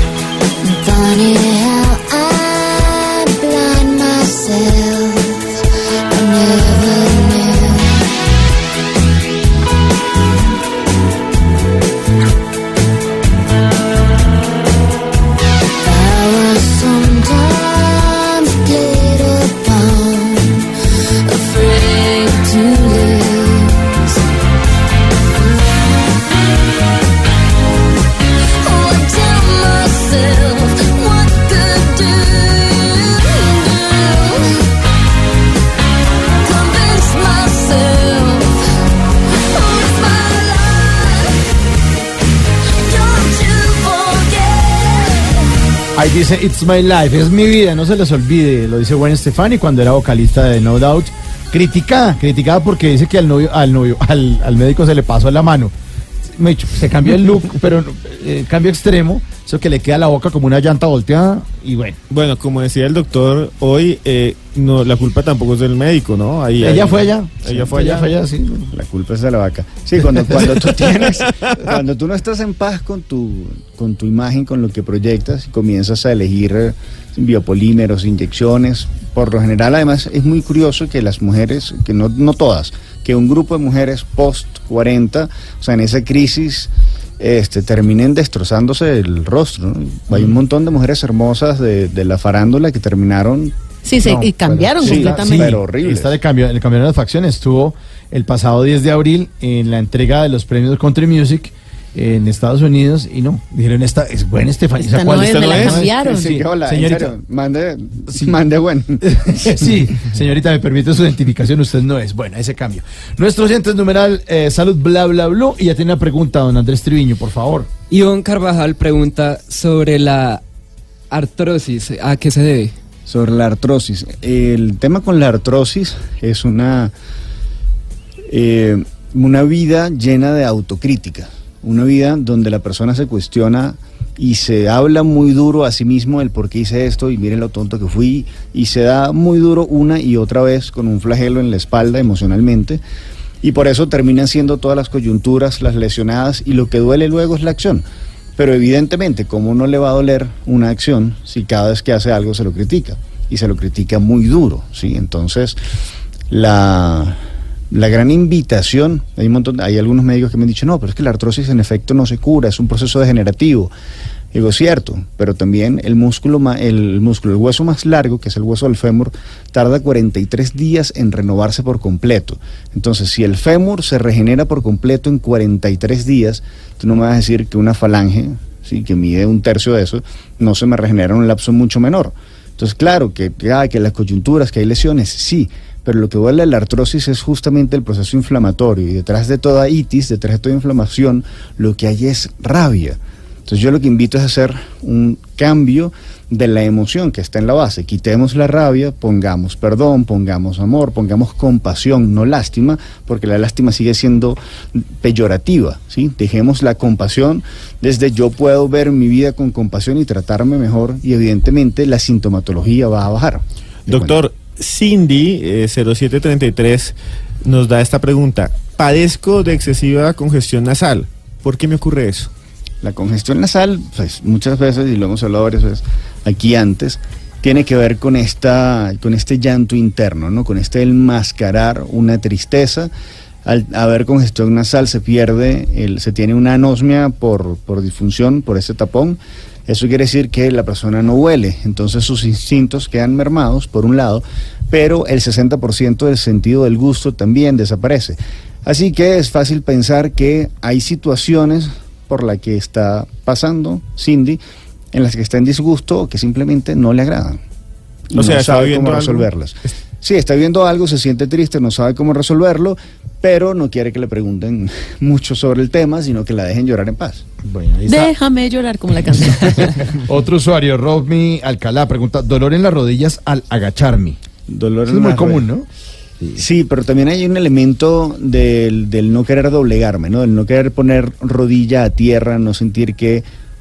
¿Qué, qué le pasa seguramente a esta persona? Si yo veo la pierna y digo el muslo representa, el cuádriceps representa las expectativas de los demás, o lo que yo entiendo son las expectativas de los demás, y las pantorrillas o la parte baja de la pierna son mis expectativas, el- la rodilla es como yo articulo, es decir, cómo yo me muevo en la vida satisfaciendo las expectativas de los demás en función de mis expectativas. Ese equilibrio sin que yo me doblegue para atender lo que el otro espera o lo que el otro quiere de mí es lo que a ella le está costando. Más preguntas. Bueno, por acá Miriam Raya el Piso Gonca dice, hace mucho tiempo que no tengo ganas de tener sexo, ni siquiera con mi pareja. ¿Qué puede estar causando esto? Hay, hay varias cosas. Hay un elemento dentro de la misma dinámica de pareja que pudiera ser el tedio. O sea, habría que ver cuántas veces es más de lo mismo. Es decir, hay, un- hay, un, hay un encuentro intimista que es muy rutinario y no es satisfactorio para ella al menos. Por un lado. Por el otro lado, el, el gran eh, agente que ataca el libido suele ser el estrés. Y ahí caemos en el tema de la ley del foco. O sea, si esta persona, esta mujer, tiene el foco en lo que no ha resuelto, en todo lo que está pendiente, pues el sexo es un segundo, tercer, cuarto plato y le pasa a ella como le pasa a muchos hombres, solo que de repente en la mujer no es tan evidente porque no hay una erección que, que la ponga... El manifiesto. El manifiesto. sí, no, pues suele, suele, en ese caso suele evidenciarse por falta de lubricación, ¿sí? O sea, no, no se lubrica tanto, no se disfruta tanto, o una especie de anorgasmia, pero lamentablemente en sociedades machistas la anorgasmia es tan común en la mujer y el hombre que atiende a su ego, bueno, ya él logró su erección, logró su eyaculación, muchas veces. Hasta luego. Muchas me- gracias. Me da vuelta y listo. Lo cual también es muy triste en la relación y no sé cuánto de esto, justamente que decimos medio en broma, también le puede estar ocurriendo a ella en esa dinámica. Además, porque uno necesita estar como, sí, como medio enfiestado para tener sexo, o sea, como tener ganas, porque, digamos, si uno tiene un luto, es en lo último que uno quisiera pensar. Pero hay un mecanismo de defensa que justamente, y es muy curioso, hay personas que ante un luto, el sexo es lo que más los conecta con la vida, porque es el punto más intenso que te dice, estoy vivo completo. Entonces hay personas que los, que los lutos y que de hecho las funerarias los excitan. ¿Sí? ¿Qué? Claro. Ah, no, eso es tema de otro programa. ya. Para el otro miércoles. Paranormal. Muertos No, vivientes, no, se hay- llama la... Hay algo que también es muy interesante, eh, que es cuando hay mucha tensión, la gente eh, alguna se distensiona con sexo. Entonces, si tiene sí, sí. problemas, enseguida tiene Sí. sexo. Es el mejor remedio. El, make-up sex. Es Claro, el mejor sí. remedio y también al contrario. Si no ha pasado, usted se puede poner molesto, se puede poner Ah, más irritable. irritable. Sí, sí, sí, el, el- el estrés sexual también genera muchísimos problemas. Pero sobre lo que decía la persona que consulta, de lo que me ha tocado trabajar a mí en un tiempo. ¿Va a contar su caso o qué? Sí, claro. Yo tengo un amigo. Tengo un amigo, eh, bueno, eh, el caso es el siguiente. El primo, el primo. Ah, lo, lo que yo había visto es que en la mayoría de los grupos humanos, el bajo de- deseo sexual en las parejas también tiene que ver con la falta de comunicación íntima, con la Sí. expresarse, ¿es verdad? Sí, sí, claro, claro. Es que está desde el tabú, desde hay gente que le dice, o sea, ay, ¿cómo le digo a mi esposa que me gustaría que se pusiera tal disfraz? Ay, no, es que ella es conservadora, ¿Qué entonces va a pensar, sí, ¿qué va a pensar de mí? O ella, de repente revés, le sí. provoca ponérselo, entonces no, que ¿Qué va a pensar mi marido? Sí. ¿Qué va a pensar mi marido? Que yo soy una Uy, yo mujer no de soy la de esas. alegre, sí. yo no hago esas cosas. Es cochinada. Claro, pero muchos, muchos de ellos y muchas de ellas fantasían con cochinadas comunes, que en la medida que se vuelven comunes se vuelven muy divertidas, ¿no? Y, y yo creo en particular que mientras no haya maltrato, todo es válido dentro de la pareja, mientras sea consensuado, evidentemente. claro, tiene que ser entre los dos. Claro, claro, para que sea divertido. Más preguntas, Andrés. Seguimos. Bueno, seguimos con preguntas numeral salud bla bla bla. Eh, Débora Flaca pregunta, ¿cómo se puede sanar una dilatación en un riñón de un niño de 11 meses? Seguramente la, esa, bueno, esa dilatación de riñón en el niño de 11 meses esté siendo un espejo de un, miedo que tiene la madre, en este caso me imagino que debe ser la flaca de hora, este, y el problema renal suele estar vinculado a los miedos con la liquidez, a los problemas financieros, o al miedo a los problemas financieros y al si puedo, si tendré plata suficiente para y cómo hacerlo. Y el niño entonces, de alguna manera, se inmola, lo que llamamos el proyecto sentido, con esta dolencia para mostrar a la madre que si lo hace por ella, de repente no es capaz de producir todo ese dinero y de conseguir los recursos para, pero que si lo tiene que hacer por su hijo, seguramente sí lo haga. Argelit pregunta, ¿sufro de miedo a ser mala madre antes de tener un bebé? Como decía Henry Ford, si crees que no puedes, tienes razón, y si crees que puedes, también tienes razón. Yo creo que ahí el- la invitación más bien es a que se, pre- se cambie el foco y cambie la pregunta, no es cómo yo voy a ser mala madre o, o tengo miedo a ser mala madre, sino qué cosas puedo hacer para ser una buena madre, qué cosas puedo hacer para ser una madre ejemplar, amorosa y cariñosa. Y teniendo eso en mente, la emoción que viene no es angustia y tristeza, sino más bien es calma y amor, que de eso se trata. Pues. Carito dice, ¿por qué me como las uñas? por angustia. Porque es una angustia que dice no sé cómo manejar ciertas cosas, no sé cómo sacar las garras ante ciertas situaciones y no sé cómo manejar el detalle de ciertas otras. Y eso se traduce en eso, en oñicofagia. Más preguntas, Andrés. Margaret García pregunta, dice que sufre de sensibilidad en los dientes, el agua fría no la tolera y le duele muchísimo las encías. ¿Cómo lo puede superar? Lo- los dientes tienen mucho que ver con este tema de la mordida, que es o una expresión máxima ¿no? del, del punto más alto del circuito de la rabia o el punto donde inicia todo el elemento de la nutrición.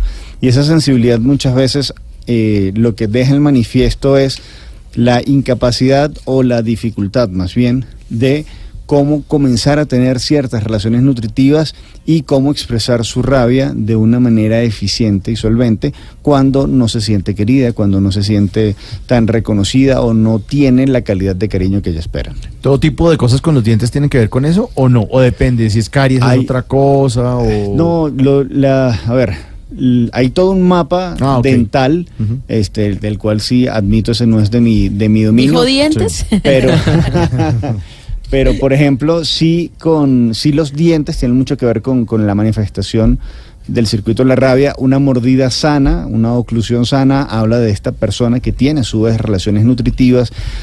Una persona que, por ejemplo, no mastica, o sea, mastica dos veces y no las treinta y tantas que se supone que deberíamos, y traga, habla de esta misma ansiedad, pero es una persona que invariablemente por comer de esa manera luego tiene trastornos digestivos Claro. como gases, mala digestión, problemas de colon, o sea, una cosa va muy hermanada con la otra.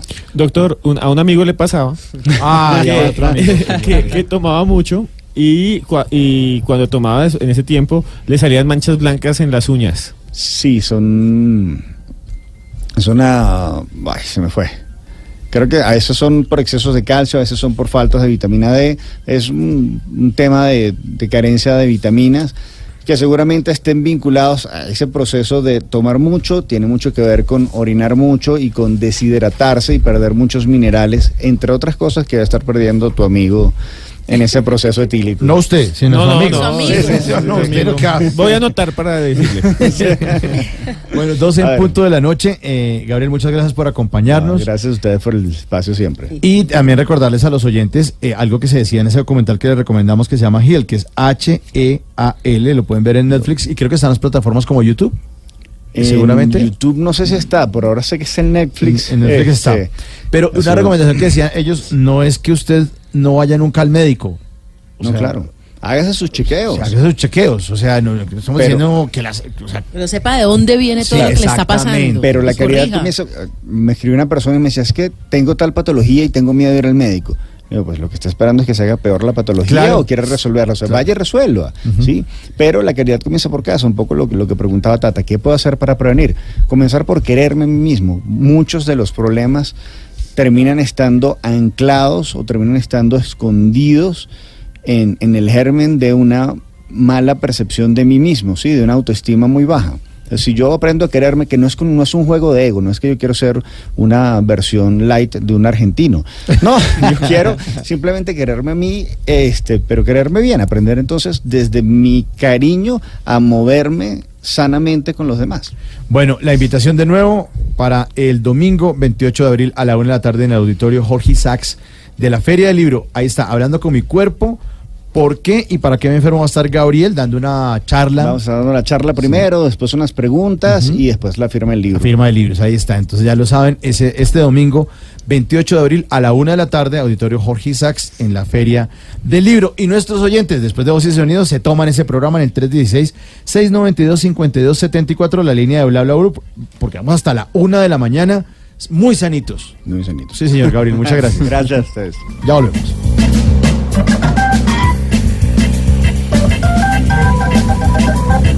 ¿Qué se requiere para una buena conversación? Un buen tema, un buen ambiente, buenos interlocutores, preguntarles a los que saben y dejar que todos expresen su opinión. Cada noche encontraremos los ingredientes necesarios para las mejores conversaciones en Bla Bla Blue. La manera ideal de terminar el día y comenzar uno nuevo. Bla Bla Blue. Conversaciones para gente despierta. De lunes a jueves desde las 10 de la noche. Blue Radio crece. Blue Radio y bluradio.com. La nueva alternativa. Después de medianoche, los oyentes se toman Bla Bla Blue. Llámenos al 316-692-5274 y cuéntenos su historia.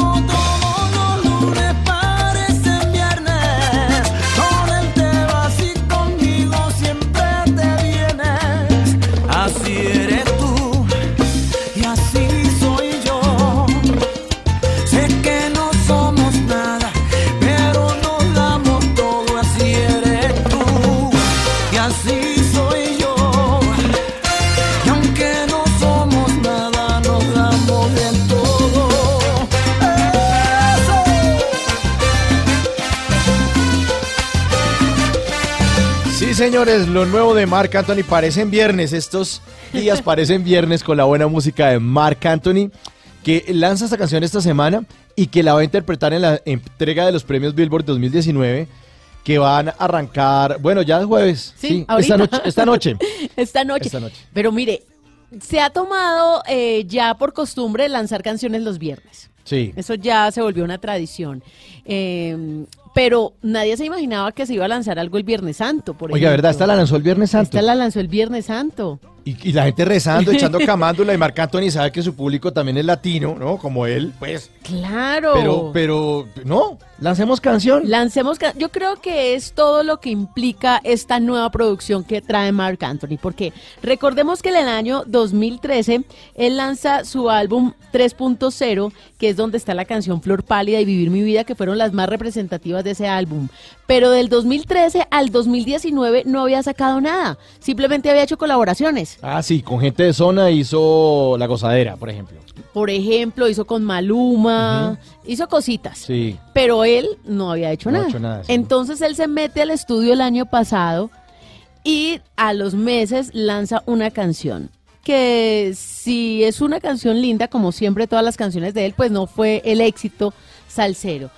Pasaron unos meses y ahora lanza esta canción de amor, una canción bailable, pero de amor, Sí, romántica. súper linda. En donde el día más feliz para todos es el viernes porque se acaba la semana, porque es el momento de compartir, de salir, del fin de semana. Bueno, entonces cuando se está con la persona correcta, todos los días parecen viernes. O cuando uno está en ese proceso del precalentamiento, que uno sabe que le, le hacen cambio de luces y uno Sí, dice, sí, sí, sí, "Uy, sí. aquí como que hay algo, aquí hay algo. Y empieza a entrar uno como una La emoción. ansiedad, el amor. Claro, los viernes son especiales. Yo me acuerdo en mis años mozos, cuando estaba como en el colegio. Uh, en esa época. Eso no. se usó. Eso se usó. Pero yo me acuerdo cuando estaba en el colegio, eh, estuve- tuve la oportunidad de estar en un colegio mixto y tenía un amorcito por ahí. Y para mí los viernes eran muy especiales y me ponía como la, la camisa bonita del uniforme. Ah, sí. Porque uno tiene camisas normales de uniforme. Pero la camisa chévere o el jean chévere me lo ponía los viernes. Porque los viernes uno como que decide que Tiene otra actitud. uno tiene los viernes otra actitud, ¿no? Y sobre todo cuando uno tiene amorcito en la vida. Sí, y le se va arregla ca- se más, arregla se más, perfuma y eso. todo eso. Y en los viernes en los colegios, como usted decía, hacían el Gin Day. Bueno, y sí. era una vacuna y le cobraban a uno y así se enriquecía el coordinador de disciplina. Esteban, pero mire lo que está diciendo acá John Freddy, un oyente. Dice que para él los viernes no son tan chéveres porque tiene arrocito en bajo en la oficina. ¿Qué tal el descarado? Uy, pero... ¿qué Ah, tal? que no, le gusta el viernes, que porque se van hasta el lunes y no se ve con el arrocito en bajo. Oiga, hay de todo, hay de todo. Hay de todo. Bueno, les tengo detalles de la ceremonia de los, eh, la entrega de los premios Billboard 2019. Va a ser conducida por Gaby Espino. Tata. Divina, divina, divina. Entre los artistas que han confirmado presentaciones en vivo están Osuna, Carlos Vives, Carol G, Bad Bunny y muchos otros, pero entre ellos está Marc Anthony con esta bella canción que est- estrenó el viernes pasado, el Viernes Santo. Eh, Marc Anthony, lo nuevo de Marc Anthony suena aquí en Bla Bla Blue. Parecen viernes, estos días parecen viernes.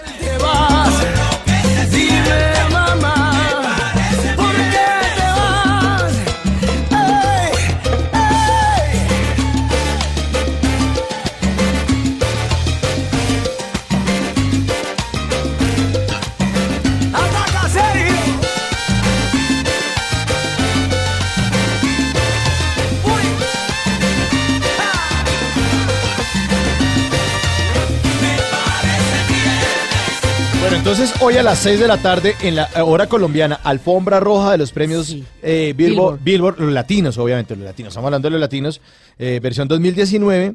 eh, van a ser en el Hotel Mandalay Bay en Las Vegas.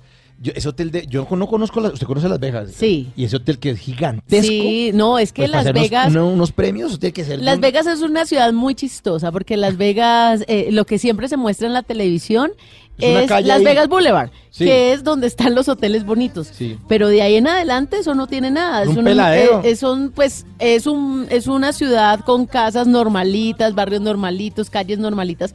Pero esa zona puntual, pues, es donde está todo. Hoteles, casinos, discotecas, Tata, movimientos, centros comerciales. Contémosles a los oyentes. ¿Esa zona es grande? ¿Eso es como, como- comparado con qué? ¿Qué tamaño es? O sea, es que ha estado allá. Bueno, voy a mirar la población de Las No, Vegas no, no. realmente. La calle, escríbala. Ah, es la una calle, grande, no. es una calle Pues mire, yo le voy a contar mi experiencia. Yo he ido a Las Vegas siete veces, pero la Ah, no, primera vez que fui, Ah, póngale no. cuidado. Usted ya es guía turística de Las Pero Vegas. póngale cuidado a la que me pasó. La primera vez que yo llegué a Las Vegas, yo me fui desde Los Ángeles por automóvil. Renté un automóvil por la experiencia de manejar En Estados Unidos. en Estados Unidos de ¿Cuánto Los tiempo? Ángeles. ¿Cuánto? Cuatro horas me demoré. Es cerca. Es Es cerca y eso que yo no iba rápido, pues porque era mi primera vez manejando en, ese, en esa carretera. Eh, cactus a la derecha, cactus a la izquierda, Ajá. toda la carretera y eh, outlets, fue todo lo que encontré. Lo bonito es que desde que sale uno de Los Ángeles hasta que llega a Las Vegas está el punto luminoso. Y en la medida que uno se va acercando, Ah, se hay luz, un luz, punto luz, en el fondo. Dicen que es el punto más luminoso de Como la un Tierra. faro. Como un faro, exactamente. Eso me Pero, pareció o sea que lindísimo. cua- cuando uno ve el coyote y el correcaminos, esos cactus que salen ahí, de verdad, es un desierto. Sí, como es- yo, yo como vi eso alrededor, al lado y lado. Bueno, tú vas llegando. Llegué a Las Vegas, ya llegué a Las Vegas y yo mm, vi a la gente vestida como cuando usted va a San Andrés. Chorcito ¿Y y, chanclas tres punta Y canguro. Y cangurito. Y era, y era época de verano en Sí, mitad de sí, año. sí, era, era como, como julio la primera Ah, vez bueno, que yo fui. entonces calorcito. Siempre hay calorcito. en, en noviembre baja un poquito, para la fecha de los Latin Grammy baja un poquito la temperatura. Pero entonces yo veía a toda la gente como en pinta de playa. Y yo decía, pero aquí no hay playa. ¿Por qué están vistiendo así en chanclas? Sí, ¿qué les Eh, pasa? Bueno, después, al segundo día, yo ya me estaba comprando mis chanclas. Lo que sucede es que uno ve todo cerca, pero allá uno camina demasiado, Ah, camina mucho. Entonces usted ve un hotel al lado de otro hotel y al lado de otro hotel. Y lo que pasa es que en los hoteles están los centros comerciales y en los hoteles están los casinos. Los casinos, claro. Entonces son hoteles majestuosos, son No, hoteles unos tamaños. gigantes. Y sabe qué, no son caros. Usted paga 200 dólares la noche en un hotel. Bueno, hay hoteles de 900 dólares. pero en un buen hotel se puede pagar 200 dólares, como en el Luxor, que es un buen hotel, como en el New York, que es un buen hotel. Y todos son hoteles con cuento. Entonces cada hotel tiene algo. Es como temático o algo así. Sí, hay unos temáticos, por ejemplo, el Luxor es reference, referen- referenciando a Egipto. Eh, ¿Y en ese se quedó usted? en ese me he quedado. Ajá. En ese me he quedado. Eh, no es el mejor que me he quedado. Caminó como egipcia hacia el, hacia el buffet. Pero lo bonito de ese es el ascensor, por ejemplo, que como toda la forma del hotel es una pirámide, el Ah, ascensor es no es, es, es distinto, la forma del ascensor es diferente. Bueno, en la- las, llegar a Las Vegas es de pronto lo caro, pero estar allá no es tan costoso, porque mire, hay un buffet, por ejemplo, que vale 20 dólares. O sea, de Más o menos por tres, 60 mil pesos. 60 mil pesos, pero es que usted en un buen restaurante paga 70, 80 De dólares por plato. claro. Entonces, comer por 20 dólares todo lo que usted quiera, buffets de 3 metros. De 3 metros de, de Y distancia. son esos buffets que uno no se sirve comida, sino es un coliseo cubierto de carne. Exactamente. Y uno sale con un, pana, con, con un pan así como en la jeta y con los dos platos Otra cosa la que mesa. tiene Las Vegas, que por eso dicen que es la ciudad que nunca duerme.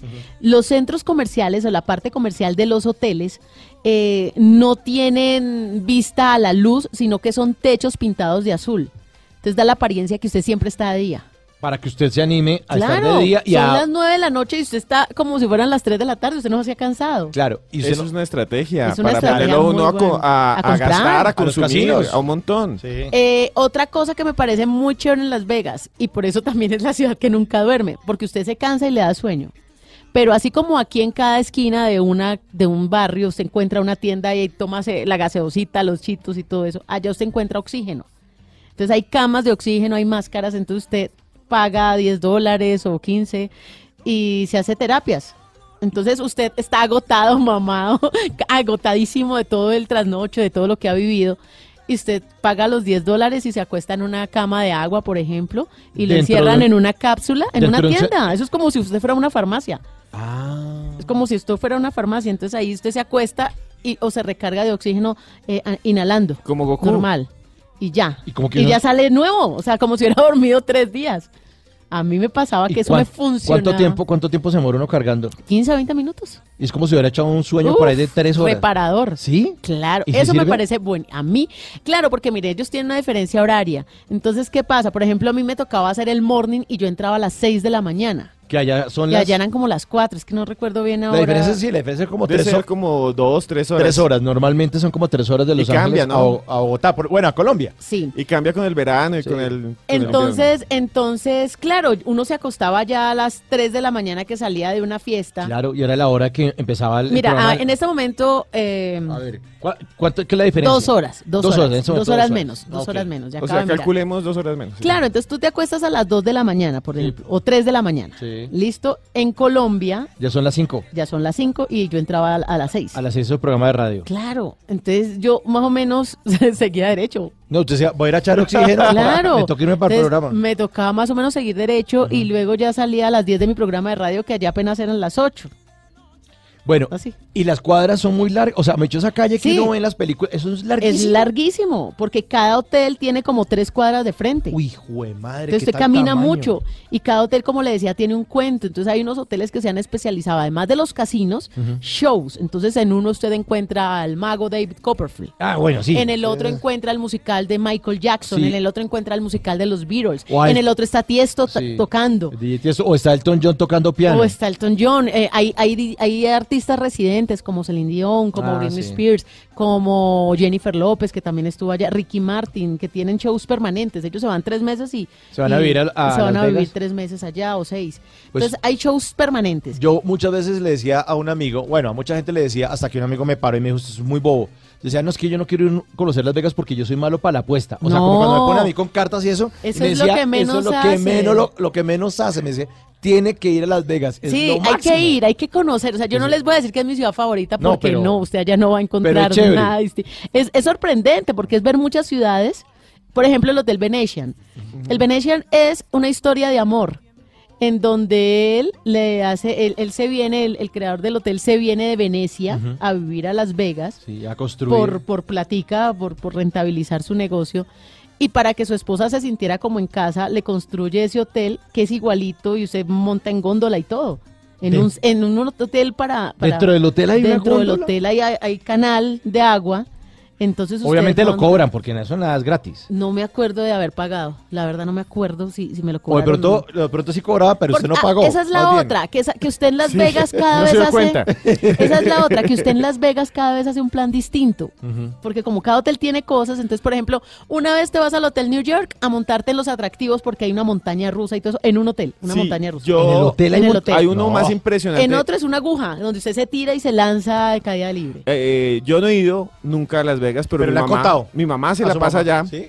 y mi mamá se va a un hotel que se llama Stratosphere. Se la ah, pasa ese, en ese. ese, ese es el que tiene un y en el último gigante. piso es un aguja, rascacielos sí. y en el último piso tiene un parque de diversiones. Sí, pero en el último en el tiene unas ruedas ahí ella sí me dice paga que uno. salen del edificio Sí. y uno ve el abismo Sí, sí, y sí. vuelven otra vez. Lo que me cuenta ese hotel también es que para inducirlo a uno a jugar le llega un sobrecito con fichas. y le dicen, Gratis. Son Gratis. gratis. A, la- a la, a la Por eso habitación. le digo, ya Sí. estando usted allá, es barato.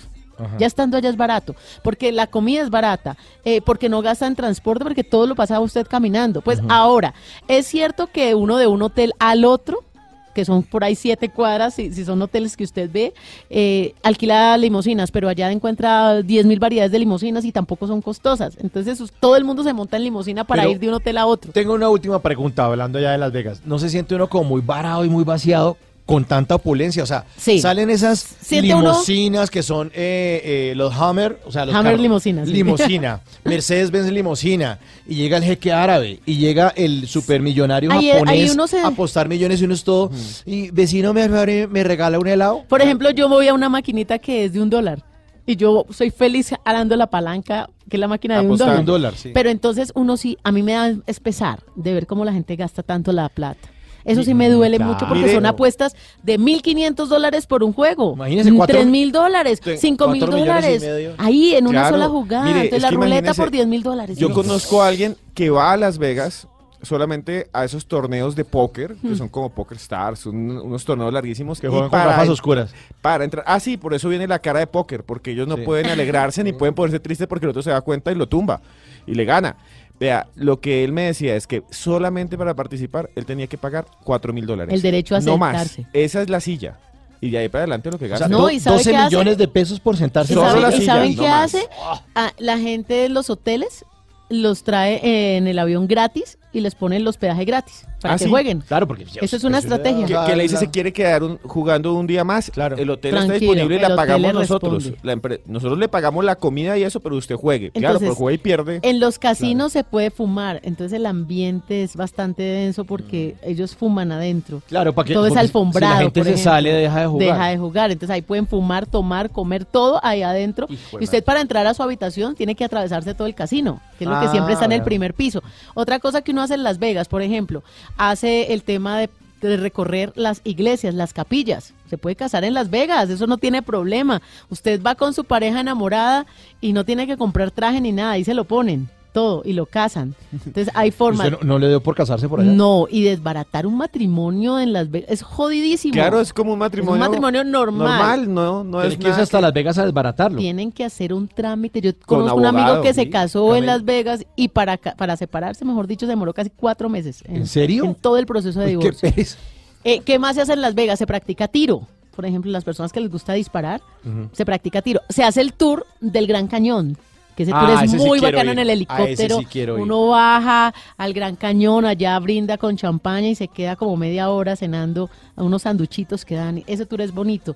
Otro hay Skywalk, que es el puente. Sí. También está en el Gran Sí, Cañón. que uno camina como sobre una superficie de transparente, vidrio sí. transparente y, ve se toda ve. la dimensión. Sí, ahí sí- eso sí es el coyote del correcamino. Claro. Eh, Ese sí. Ahí. Ahí. Otro plan chévere en Las Vegas, por ejemplo, además de tiro, es la- visitar la tienda del precio de la historia. Ah, claro, el programa de History Channel. Eso está como a El 25 precio de la minutos de Las. Vegas Boulevard. A ese le gustaría aquí a don Sí, Esteban. no. Ese es muy chévere. Yo fui el día que estaban, estaban grabando. ¿Ah, sí? Y no ¿Ah, nos sí? dejaron entrar hasta que no Ah. saliera. Pero por el vidrio se alcanzaban a ver los personajes, por ejemplo. y ya adentro sí es una tienda nada que ver. Es más... Normal, lo Puro que es mejor las de empeño de acá. ¿Sabe qué otra cosa me contaba? Pues mi mamá, que fue allá, que allá hay unas licole- licoreras del, del tamaño de un hipermercado, o sea, que vendían todos los tragos del mundo. Usted podía buscar, es que deme un trago de Etiopía, un trago de Malasia, y ahí se lo Deme, una- deme un antioqueño. Pero sí, que de todo el mundo se consigue. Y lo otro es que de ahí también salen unos tours al área 51, que es en Nevada, que es cerca a ver la reja donde supuestamente tienen allá los ovnis guardados. sí, pero uno no ve nada. Nada, son una reja, una reja que dice Y- no pasar. Y el show de luces del Velayo, por, de agua, perdón, del Velayo, también Ajá. es un hotel que, que la gente pasa, va caminando y se enamora porque suena música y hay agua que se mueve al ritmo de la música. Oye, falta- Son shows Lo único, que, espectaculares. lo único que le falta a Tata es que nos dé tarifas, porque ya nos Sí, con, sí. voy con Esteban No, a pasear. usted- no, no, es que ya me convenció. Usted, hay, un- hay vuelos hay vuelos que llegan a Los Ángeles y de ahí se puede ir por tierra, pero Ya, también ya, por ya. Houston. Por. Houston ¿Por dónde sale más económico. ¿Cómo es mejor? Es que, es que mire, entre más escalas es más barato. claro. Pero eh, el de Houston no es tan grave. El de Houston, el que pasa por Houston no es tan grave y no es tan caro. No- es que no es tan caro ir a Las Vegas, sino que uno allá gasta porque todos los planes son chéveres, entonces uno quiere hacer muchos planes. Claro, por ejemplo, una entrada, una entrada al show, por ejemplo, de Michael Jackson, que se llama One, vale 200 dólares. Entonces usted quiere hacer es- todos los días un show. El Circo del Sol de Michael Jackson, creo que es Es- ese. sí, ¿O no? eh, no es Circo del Sol, creo No. que no es Circo del Sol. Es un show de Es Michael un Jackson. show, pero usted alguna vez en la vida lo tiene que ver. Y bailan igualito. Es y la- espectacular. Lo mismo el show de David Copperfield. El de Chris Angel también estaba O sea, allá. en pesos colombianos, ¿cuánto puede valer una boleta? 600 mil pesos. Más o menos en promedio. Claro, entonces ahí No. los shows sí, sí vale la pena, pero pues obviamente no alcanza uno a hacer todos los shows en Ahí una sí, sola no, no, no, ahí sí me toca meterme al casino a ganarme esos 600 dólares. Uno va con esa. Es con muy esa idea. fácil ganar en los Lo mete la casinos. peluquía. Mi primer es- iPhone lo compré con una ganada de mil dólares en un casino. ¿En serio? Me dio por jugar, porque sí, uno ¿En la de está un dólar? No. No, eh, como 50 dólares jugué. ¿Y Pero, pero yo no sé jugar nada, sino que yo me sentí en una maquinita. Ah, cuando dale. yo vi que como cuatro cerecitas. Y yo, esto es igual a que Colombia. Y le di como más o menos enter y me arrojó mil dólares, un voucher de mil dólares. No. Y yo seguí jugando. Uy. Y no, cuando iba perdiendo, una. Yo también. ya llevaba 800 dólares, o sea, había perdido 200 dólares. Y Y yo dijo, no, quieta. me retiré y por esos días habían lanzado el iPhone 1. Y me fui a la tienda. A y me compré el iPhone. iPhone uno como en 790 dólares. Bueno, ya nos convenció. hay que yo no ir, sé, hay que ir. ir Bla, a bla, Las blue Vegas. desde Las Vegas. Sí. Le- les doy una clave chiquita. Dicen que las máquinas que más plata entregan son las que están programadas al lado de la taquilla y a las entradas para que suenen más y la gente dice, ah, sí se puede ganar. Sí, sí, Ah. sí. Pero eh, o yo, sea, siempre busquen las yo no máquinas, sabía jugar y máquinas. gané. Por eso les digo que eso está a prueba de tontos. Bueno, ahí está. De todas maneras, en Las Vegas, en la ciudad en la que Tata nos va a llevar, porque seguramente ya ahorita va a sacar unos ayudaventas diciendo, mire, señor Quintero, si usted me separa ahorita el viajecito con el don Esteban Cruz, se lo dejo en tanto. Uy. En esa ciudad se entregan entonces los Latin Billboard 2019 y obviamente va a estar ahí don Mark Anthony cantándose esta bella canción que estrenamos también aquí en Bla Bla Blue. Parecen viernes todos estos días.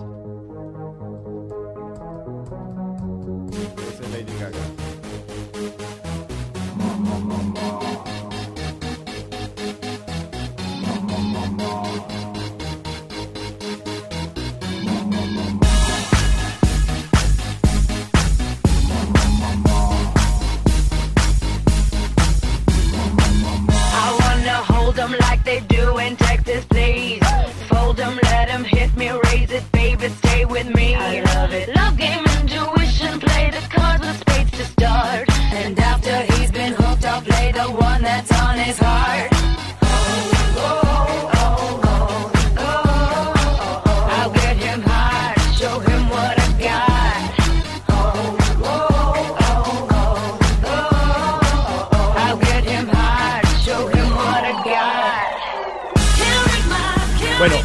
Nuestro productor Diego Garibello, que es el que está detrás de la Está consola, bailando está a Lady bailando. Gaga. Sí, y puso Lady Gaga porque nosotros le hablamos del poker face, que es que eso es un término gringo, ¿no? Sí, eh, la cara de póker. Como llama esa canción, Poker Face, de Claro, Lady Gaga. los seres humanos nos eh, comunicamos en un 90% por los gestos, por el, el lenguaje que producimos con nuestro cuerpo, no con las palabras.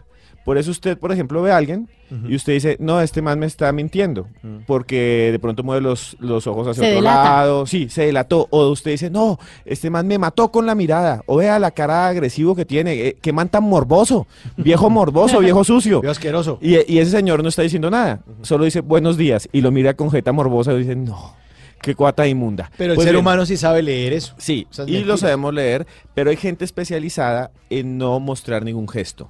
¿Quiénes son? Primero, los diplomáticos. Si usted ve un diplomático, un embajador, se hablan re mal, los países están en guerra, se odian, pero después se dan la mano y sonríen frente a una cámara. Los diplomáticos son personas que pueden quedarse completamente quietas y no parece que ofendieran a nadie ni que estuvieran felices. ¿Y eso es un poker face o qué? Ese es un poker face. O sea, O cara sea, de de... inexpresivo. O sea, Ah, inexpresivo. La idea es no mostrar ningún rasgo, ni de felicidad, ni de tristeza, ni de emoción, ni de nada. Y se utiliza por los diplomáticos y por los jugadores de póker. ¿Y por qué por los jugadores de póker? ¿Por qué? Porque el póker es un juego de astucia. Si usted va ganando, puede aumentar la apuesta, así tenga eh, cartas que no sirven. Ah, está cañando. Claro, cañando. Claro, como y si gana. fuera un gran juego. Y gana. Entonces, cualquier rasgo, cualquier movimiento delata que el otro tiene un mejor juego, entonces dice, no, ya no voy. O eh, usted ve que el otro está triste, entonces, ah, se la mueve a montar No, más. yo no serviría para jugar eso, porque yo me emociono si me sale, por ejemplo, más cremita en la Oreo. Yo ya con eso me emociono y todo el mundo se da cuenta y me dice, ¿qué le pasó? Yo no. Esa cara también lo usaban mucho los militares en las negociaciones. Ustedes ven a los militares en las fotos ya de rende- eh, cuando se rendía un ejército y los van a ver, no sonríen y tampoco están alegres, ni los ganadores ni los perdedores, porque en la negociación usted no puede mostrar ventajas y no puede mostrar venta- ventajas con sus rasgos, con sus gestos, y así es un jugador de póker. Por eso también se ponen gafas negras. ¿Sabe por qué se ponen gafas negras? Porque cuando uno está feliz, la pupila se dilata. Lo negrito, el puntico negro se vuelve más grande. Eso también pasa cuando uno tiene sexo o está dando un beso o está comiendo lo que le gusta, también se dilata la pupila. Pero se pone las gafas negras para que porque el otro está mirando, ah, tiene la pupila dilatada, va ganando, entonces me, Ay, me ¿en retiro. Entonces, serio? pues, y algunos se ponen sombrero porque a veces se retraen los músculos de la cabeza. Entonces ustedes ven estos torneos de gente de está póker. preocupado. Claro, entonces ve, ve los torneos y el tipo ya con sombrero y con gafas negras. ¡Ah! No, me encanta. O Poker sea, face. En la cédula uno tiene como cara de, De bobo. Sí, le ponen ahí um, sin ninguna Ahí tipo está. de gesto. Oiga, buena explicación la de Poker Face, como la canción de Lady Gaga. Poker face, pop, pop, poker face. Pop, pop, pop, poker face, pop, pop, poker face. I wanna roll with him, a hot pair Bueno, y nuestros oyentes que no tienen Poker Face, ellos sí llaman y, ponen la cara al 316-692-5274, pues están ahí haciendo fila para hablar aquí libremente en Bla Bla Blue. Hola, muy buenos días. ¿Con quién? Muy buenos días, Tata. ¿Cómo te va? Muy bien. ¿Cuál es tu nombre? Pablo Marín, Pablo, ¿tiene cara de qué? Porque por radio no lo vemos. de Poker Face. Ay, no. ¿En serio? ¿Así de Pero inexpresivo? cuando, pe- pero cuando voy ganando. Ah, bueno. Bueno, el tema es que uno no se da cuenta. Listo, Pablito. es. ¿Desde dónde se comunica? Estoy en Bogotá, soy del Valle del Cauca. Llevo en Bogotá eh, 14 años. Me vine por temas de trabajo y, y pues bueno, he, ten- he tenido experiencia en varios sectores y el que me trajo a, a Bogotá fue el sector financiero a través del mercado de capitales. Estuve como especulador de, de dólar en casa en, en firma comisionista de bolsa. Pero un que es un especulador de dólar, eso me suena rarísimo. ¿Eso también es un Poker Face, pero en dólares? sí, pero en dólar más, más real, digamos, y, y más, y más estrés en vivo. Eh, ¿En qué consiste? Pues a ti te dan una posición para, para manejar en dólares, tomas una posición apostando dependiendo de las, las situaciones de mercado, pensando que el dólar va a subir, pensando que el dólar va a bajar. Hay mucho tema técnico y mucho tema mucho tema, el, el, el famoso técnico es cuando tienes unas estadísticas, un comportamiento. Entonces, en ciertas épocas del, del año el mercado se te mueve netamente especulativo, pero hay noticias que son fundamentales, como por ejemplo el IPC de Colombia que estaban esperando para el, para el trimestre de enero-marzo, estaba esperándose que fuera el 2.3 y resulta que acumulado te da el 2.5. Entonces eso indica que eh, tienes un eh, tienes tendencias inflacionarias y eso puede conllevar a que el dólar busque tendencia hacia arriba o que Estados Unidos, no sé, eh, a veces hay correlaciones en mercados de capitales que hacen que que el mercado se mueva con tendencia alcista o bajista, entonces uno toma posiciones en dólar pensando que si el dólar va a subir, pues ¿qué haces? Compras. Compra. Y es lo que se llama posición larga. Ajá. ¿Y, y, ¿Y usted, crees que- y- y usted a quién asesora, Pablo, para que compre? ¿A, a los clientes normales de un banco o qué? ¿O a empresarios o qué? En este caso, yo era especulador de posición propia. Eso- posición propia, los recursos eran de la firma. Entonces, eh, la firma te daba, no sé, un millón de dólares y entonces me decía, listo, eh, su posición para especular es un millón de dólares y usted verá si gana o pierde y teníamos un nivel de riesgo que nos lo, contra, nos lo controla el área de, de- de riesgo respectivamente. Entonces te dice, su bar para hoy, es- eh, en su posición usted puede perder hasta 5 millones de pesos. Por Venga, un ejemplo. y esa firma obviamente es de comisionistas de bolsa, ¿cierto? Sí. Ok. Es que, es que, no, Entonces, es que- que aquí nos tiene que hablar en cristiano. Para Pablo. dummies, finanzas para para dummies, porque yo, o sea, yo Exacto. escasamente cuento monedas cuando voy aquí a la máquina. No, y y- usted y- hablándome. escasamente tenemos un dólar en la billetera y eso por cábala. Y, y no, los, no lo conocemos. Yo, me- vea, yo le quiero preguntar dos cosas. Bueno, yo entiendo esto, a ver si es así.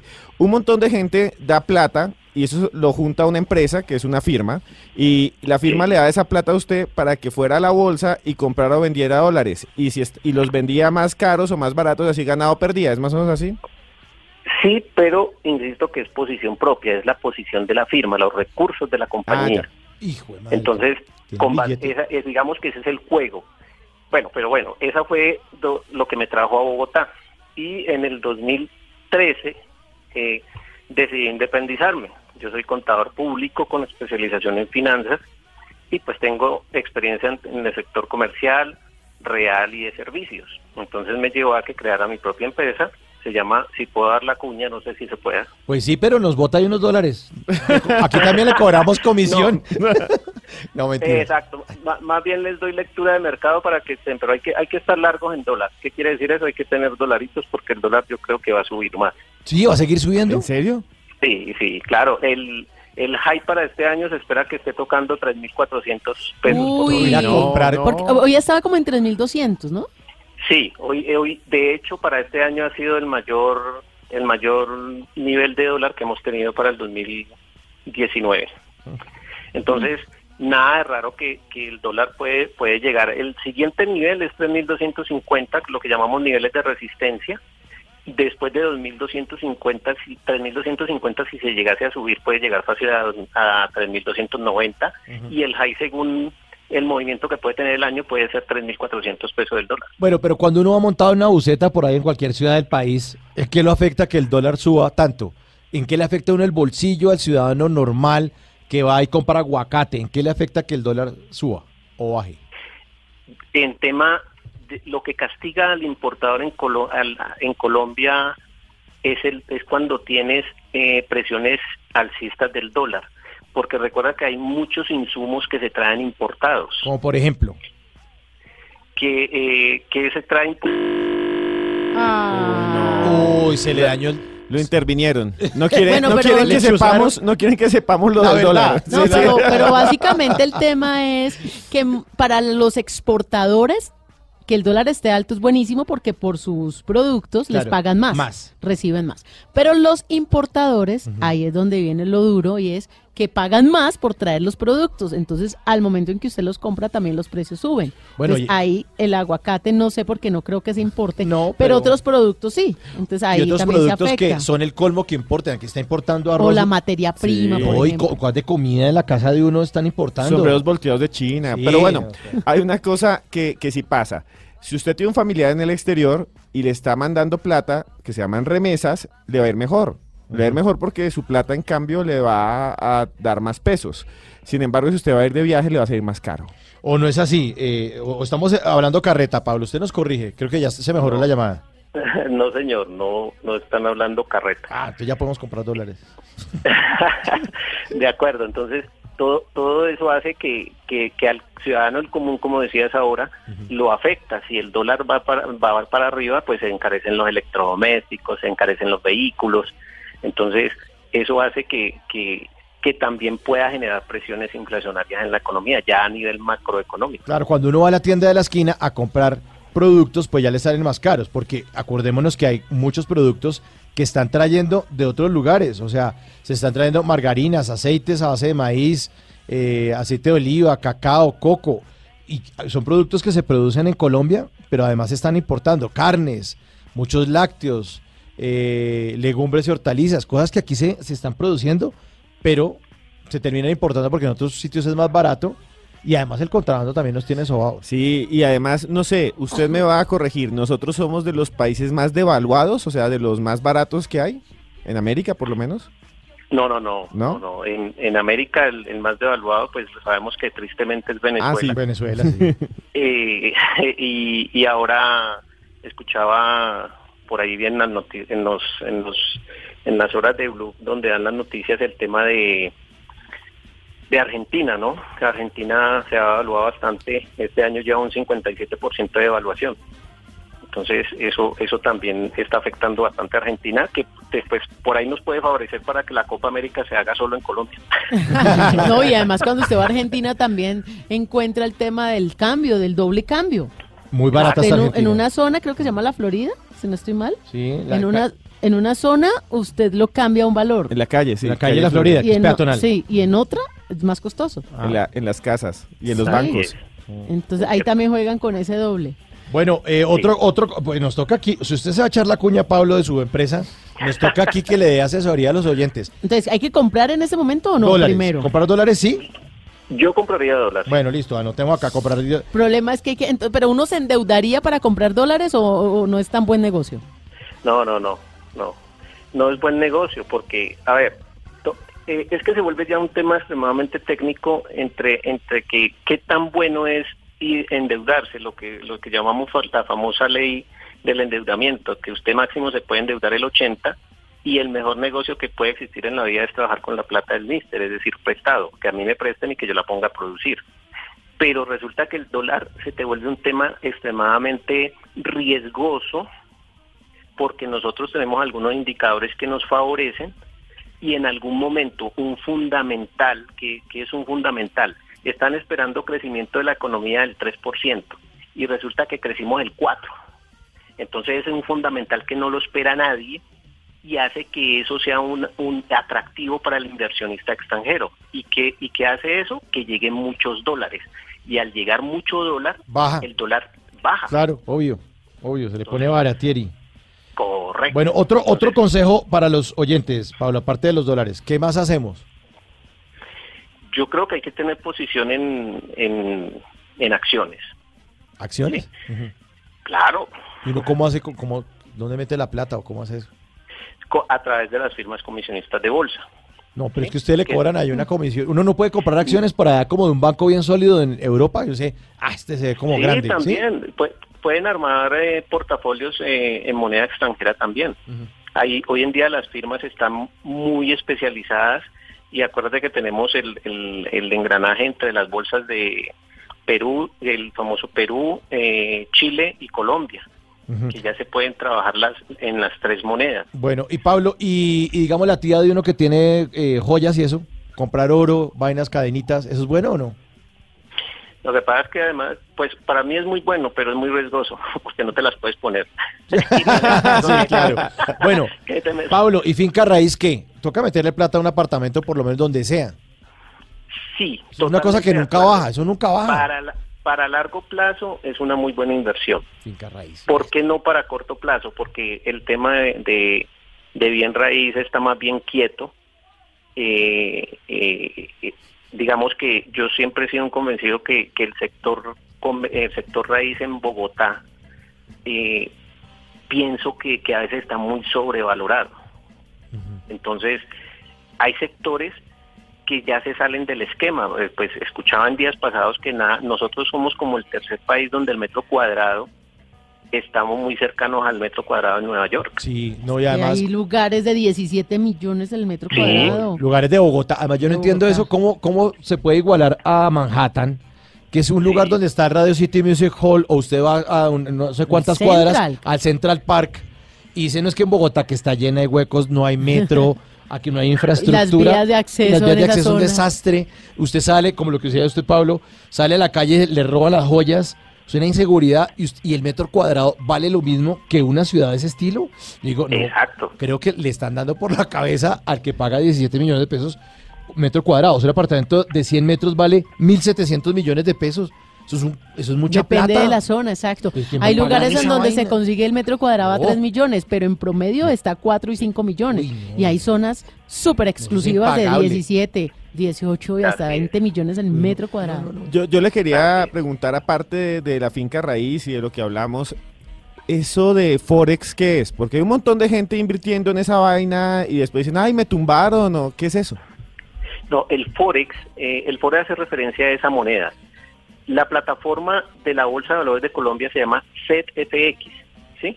que es Sistema Electrónico Transaccional, y FX es Forex, que son monedas.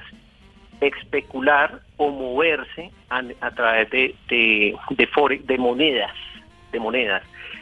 Y porque ya entras a, a ver otros activos como el, el oro, el petróleo, pero el Forex como tal enfocado es a especulación de monedas. Entonces, tú tomas posiciones en dólar, euro, francos, ¿sí? Y dólar canadiense, que, que se mueve muy poco, pero, pero si hablamos de especular, entonces tú puedes armar una mezcla de, de monedas donde con base en una experiencia de técnicos y de fundamentales, tú dices, no, hay que comprar yenes porque porque Japón se espera que el crecimiento sea no sé qué, entonces compremos yen eh, porque eso se va a disparar. O, o va a tener un, un tema complicado China, entonces hay que comprar, hay que vender el yuan, el yuan porque hay que, porque eso se va, a- se va, se va, se va a depreciar, entonces prun, se va para el piso, entonces compras, vendes caro y compras barato. Bueno, ¿y en dónde no hay que meter la plata nunca jamás en la vida? Las pirámides, me imagino. Nunca. Bobada, nunca jamás. Las pirámides. Entonces anotemos, pirámides no, ¿cierto? ¿Qué otro no? Pirámides no. ¿Qué otros no? Pues dicen, no hay, no, no, no, se le ocurra, hombre. Es que, es que ya se te vuelve un, un sector de, de niveles de riesgo y va muy atado a la edad, ¿no? ¿Cómo qué? Entonces, eh, eh, eh, por ejemplo, ya estoy en la edad de buscar mm, inversiones moderadas. El riesgo alto lo toman los traders de 21 22 años hasta los 30, Sí. que les dan posición y saben que, que toman una posición y se pueden cascar hoy, como decimos en el argot, pero al, a los, al, al día siguiente triplicas lo que perdiste. ¿sí? porque son adversos al riesgo, les encanta el riesgo y, y- y no hay problema porque les da les va dando la posibilidad de y es como toda inversión a mayor riesgo mayor rentabilidad Sí, pero si le sale mal la vaina, tome para que lleve, por garoso. se, se totea como Se- decimos Se nosotros totea. y, y entonces pero pero sí hay que ser muy precavidos, tomar las decisiones, buscar muy buenos asesores. Las firmas comisionistas hoy en día tienen muy buenos asesores en armar portafolios de riesgo medio, alto y bajo. Y ellos de verdad que te dicen, mira, la mejor estructura Mauricio, Tata, eh, Esteban que puedes armar es esta. y, y lógicamente conservando. Y como todo inversionista o jugador, uno siempre le apuesta a, a un máximo de pérdida o a un mínimo de pérdida, perdón, con un máximo de rentabilidad. Entonces, y siempre vas a tener la probabilidad de perder. Eso sí, nunca nunca se puede dejar de lado. Sí, obvio. Sí, usted, mete, usted invierte plata en una bolsa o, o- o en dólares o compra euros o se compra las joyas o se compra la finca raíz, puede perder porque está invirtiendo la plata. A mí me pasó, Yo soy súper, sí, yo Claro. soy súper, súper nervioso con eso porque es que uno madrugando a trabajar y uno levantándose cada centavo y decir, no, voy a meter esta plata aquí porque el yen japonés. Y resulta por allá que, no sé, yo toco si me ataca, No, pero, vende un banco y se le baja uno. Sin ir tan lejos, por ejemplo, cuando usted tiene pensión voluntaria. Bueno, eso es... sí. pensión voluntaria, entonces usted dice, ay, voy a ahorrar, por Voy decir ahorrar. algo, 300 mil o 200 mil o 500 mil de pensión voluntaria cada mes. Y le pregunta a usted el asesor, ¿y a qué riesgo? Como decía él, moderado, alto. Y no, no, moderado. Uno, uno se rasca la cabeza por detrás Sí. y dice esto, eh, moderado, Sí, moderado. sin saber uno dice moderado. Y cuando llega al extracto bancario, eh, la rentabilidad está negativa. Negativa. Y entonces uno le dice, venga, pero ¿cómo así que yo tenía, por decir algo, 3 millones y ahora tengo 2 millones 900? ¿Cómo así? O sea, dos años acá, mm, toda esta plata y antes estoy perdiendo. O sea, Sí. para eso la tengo debajo del colchón. No, lo que pasa es que usted tenía un portafolio moderado y entonces afectó el tema y empieza. Ay, y uno como que, mm, le Bueno. hablan en japonés, pero igual como Sí. que ya, resignados. Pero no, le, hablan en ja- le hablan en japonés, pero no le pagan en yenes. Hmm. Bueno, Pablo, ahora sí su cuña, por favor. Eh, ¿Su empresa cómo se llama? ¿Qué? ¿Dónde le pueden contactar? Mi, mi empresa se llama Marín Consultoría SAS. Ofrecemos servicios de asesorías contables, tributarias, financieras y revisorías fiscales. Y nos ubicamos en Bogotá. Sí.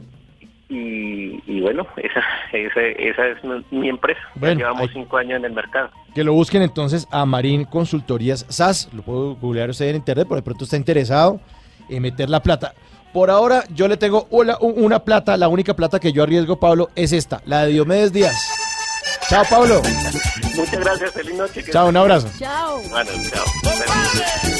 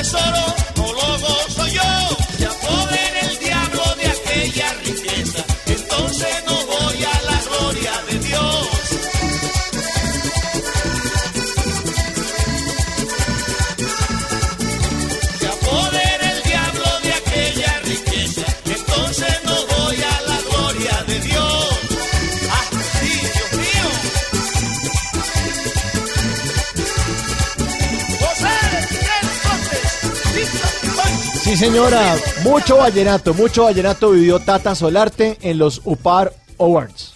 Fueron los premios por primera vez, eh, los realizadores de este evento dijeron, bueno, pues aquí es el epicentro del vallenato en Colombia. Valledupar ya es considerada la capital mundial del vallenato. Tenemos nuestro Festival de la Leyenda Vallenata. Pues nos faltan los premios al mejor estilo de Billboard, al mejor estilo de Grammys, al mejor estilo de Oscar, al mejor estilo de... mm, ¿Qué otros premios? De Cannes. Bueno, tantos Sí, premios que hay.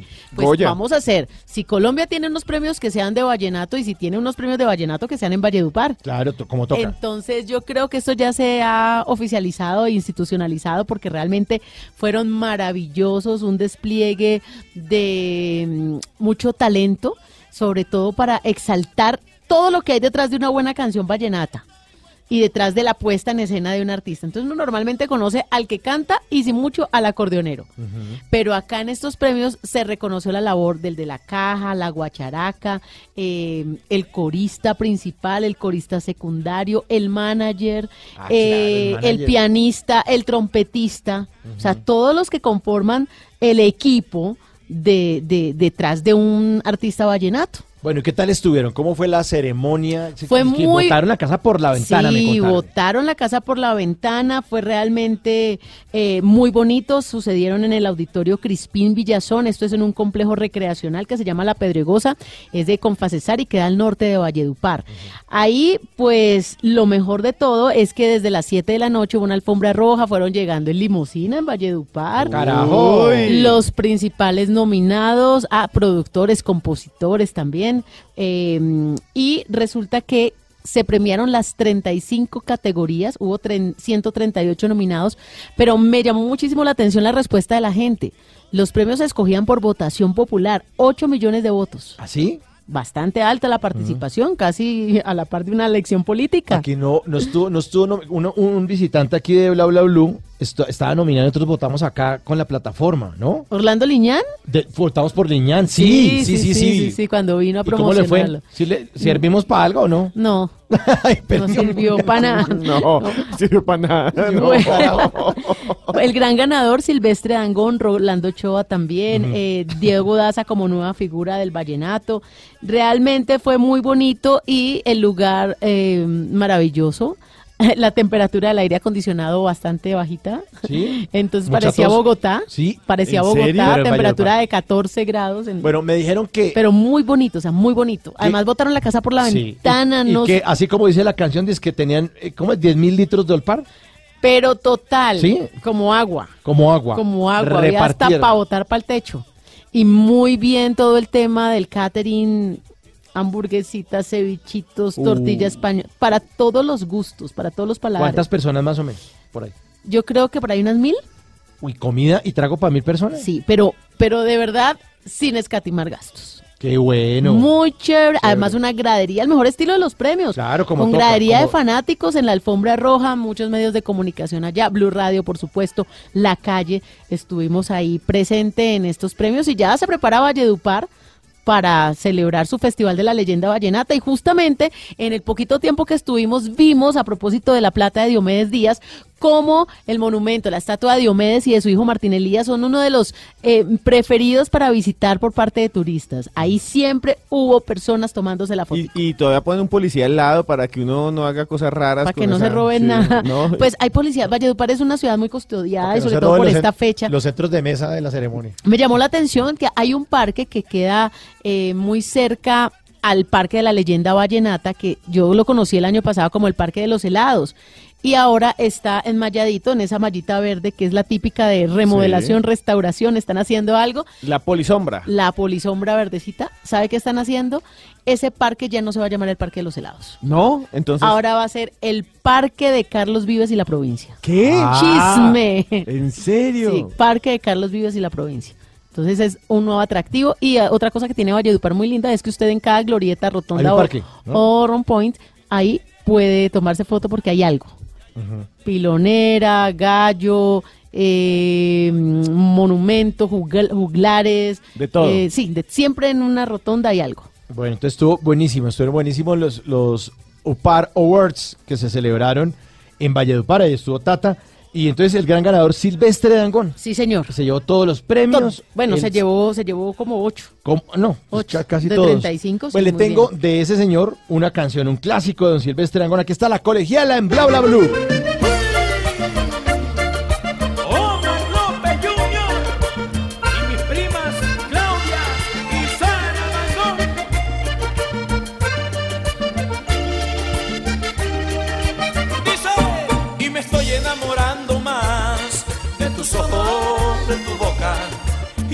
Puedo esperar más, porque algo me provoca.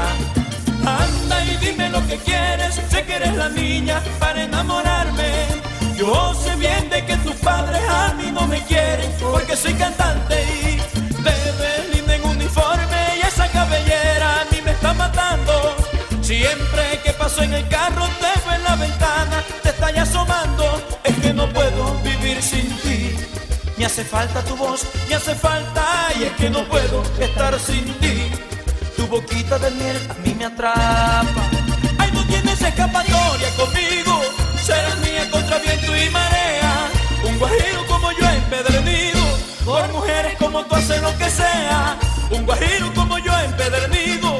Por mujeres como tú haces lo que sea. Y yo no sé, y me estoy enamorando más de tus ojos, de tu boca. Y ya no puedo esperar más. Porque algo ella no es Uy, sí, señores. Bueno, nos vamos. Nos Señor, vamos, hasta aquí ya, tan llegamos. rápido. Tan rápido, se nos pasó rápido esta hora. Los oyentes están diciendo que qué pasó con los Tata Tips. Que las de- Ay, no Bueno, alcanzamos. mañana, mañana echamos- Mañana, mañana sí. les tengo uno buenísimo. Además que mañana, pues ya son los premios. Ah, bueno. Los Billboard Sí, sí, sí, también, también. Y los Tata Tips. No, mañana va a estar buenísimo, Buenísimo. el programa. Vamos a estar ahí pendientes entonces. Eh, la producción de don Diego Garibello, en el control master don Rafa Arcila, por el lado hermoso de la mesa Tatica Solarte, que se recupere, que le pusieron muy duro el aire acondicionado en Valledupar, pero ya está aquí otra No, vez. estamos con toda. Aquí está en la ciudad que tiene aire acondicionado gratuito. Al menos Bogotá, no estoy. En la calle. Al menos no estoy como la enfermera que confesó que intercambió 5 mil bebés recién nacidos para divertirse. Estoy muy Ah, tranquila. No. Don Esteban Cruz. Nos Chao. vemos mañana. Nos encontramos. Mi nombre es Mauricio Quintero, esto es Bla Bla Blue. Y obviamente a las 10 de la noche, el último día de Bla Bla Blue, el jueves, hoy jueves a las 10 nos encontramos. Chao. boca y ya no puedo esperar más porque algo me provoca.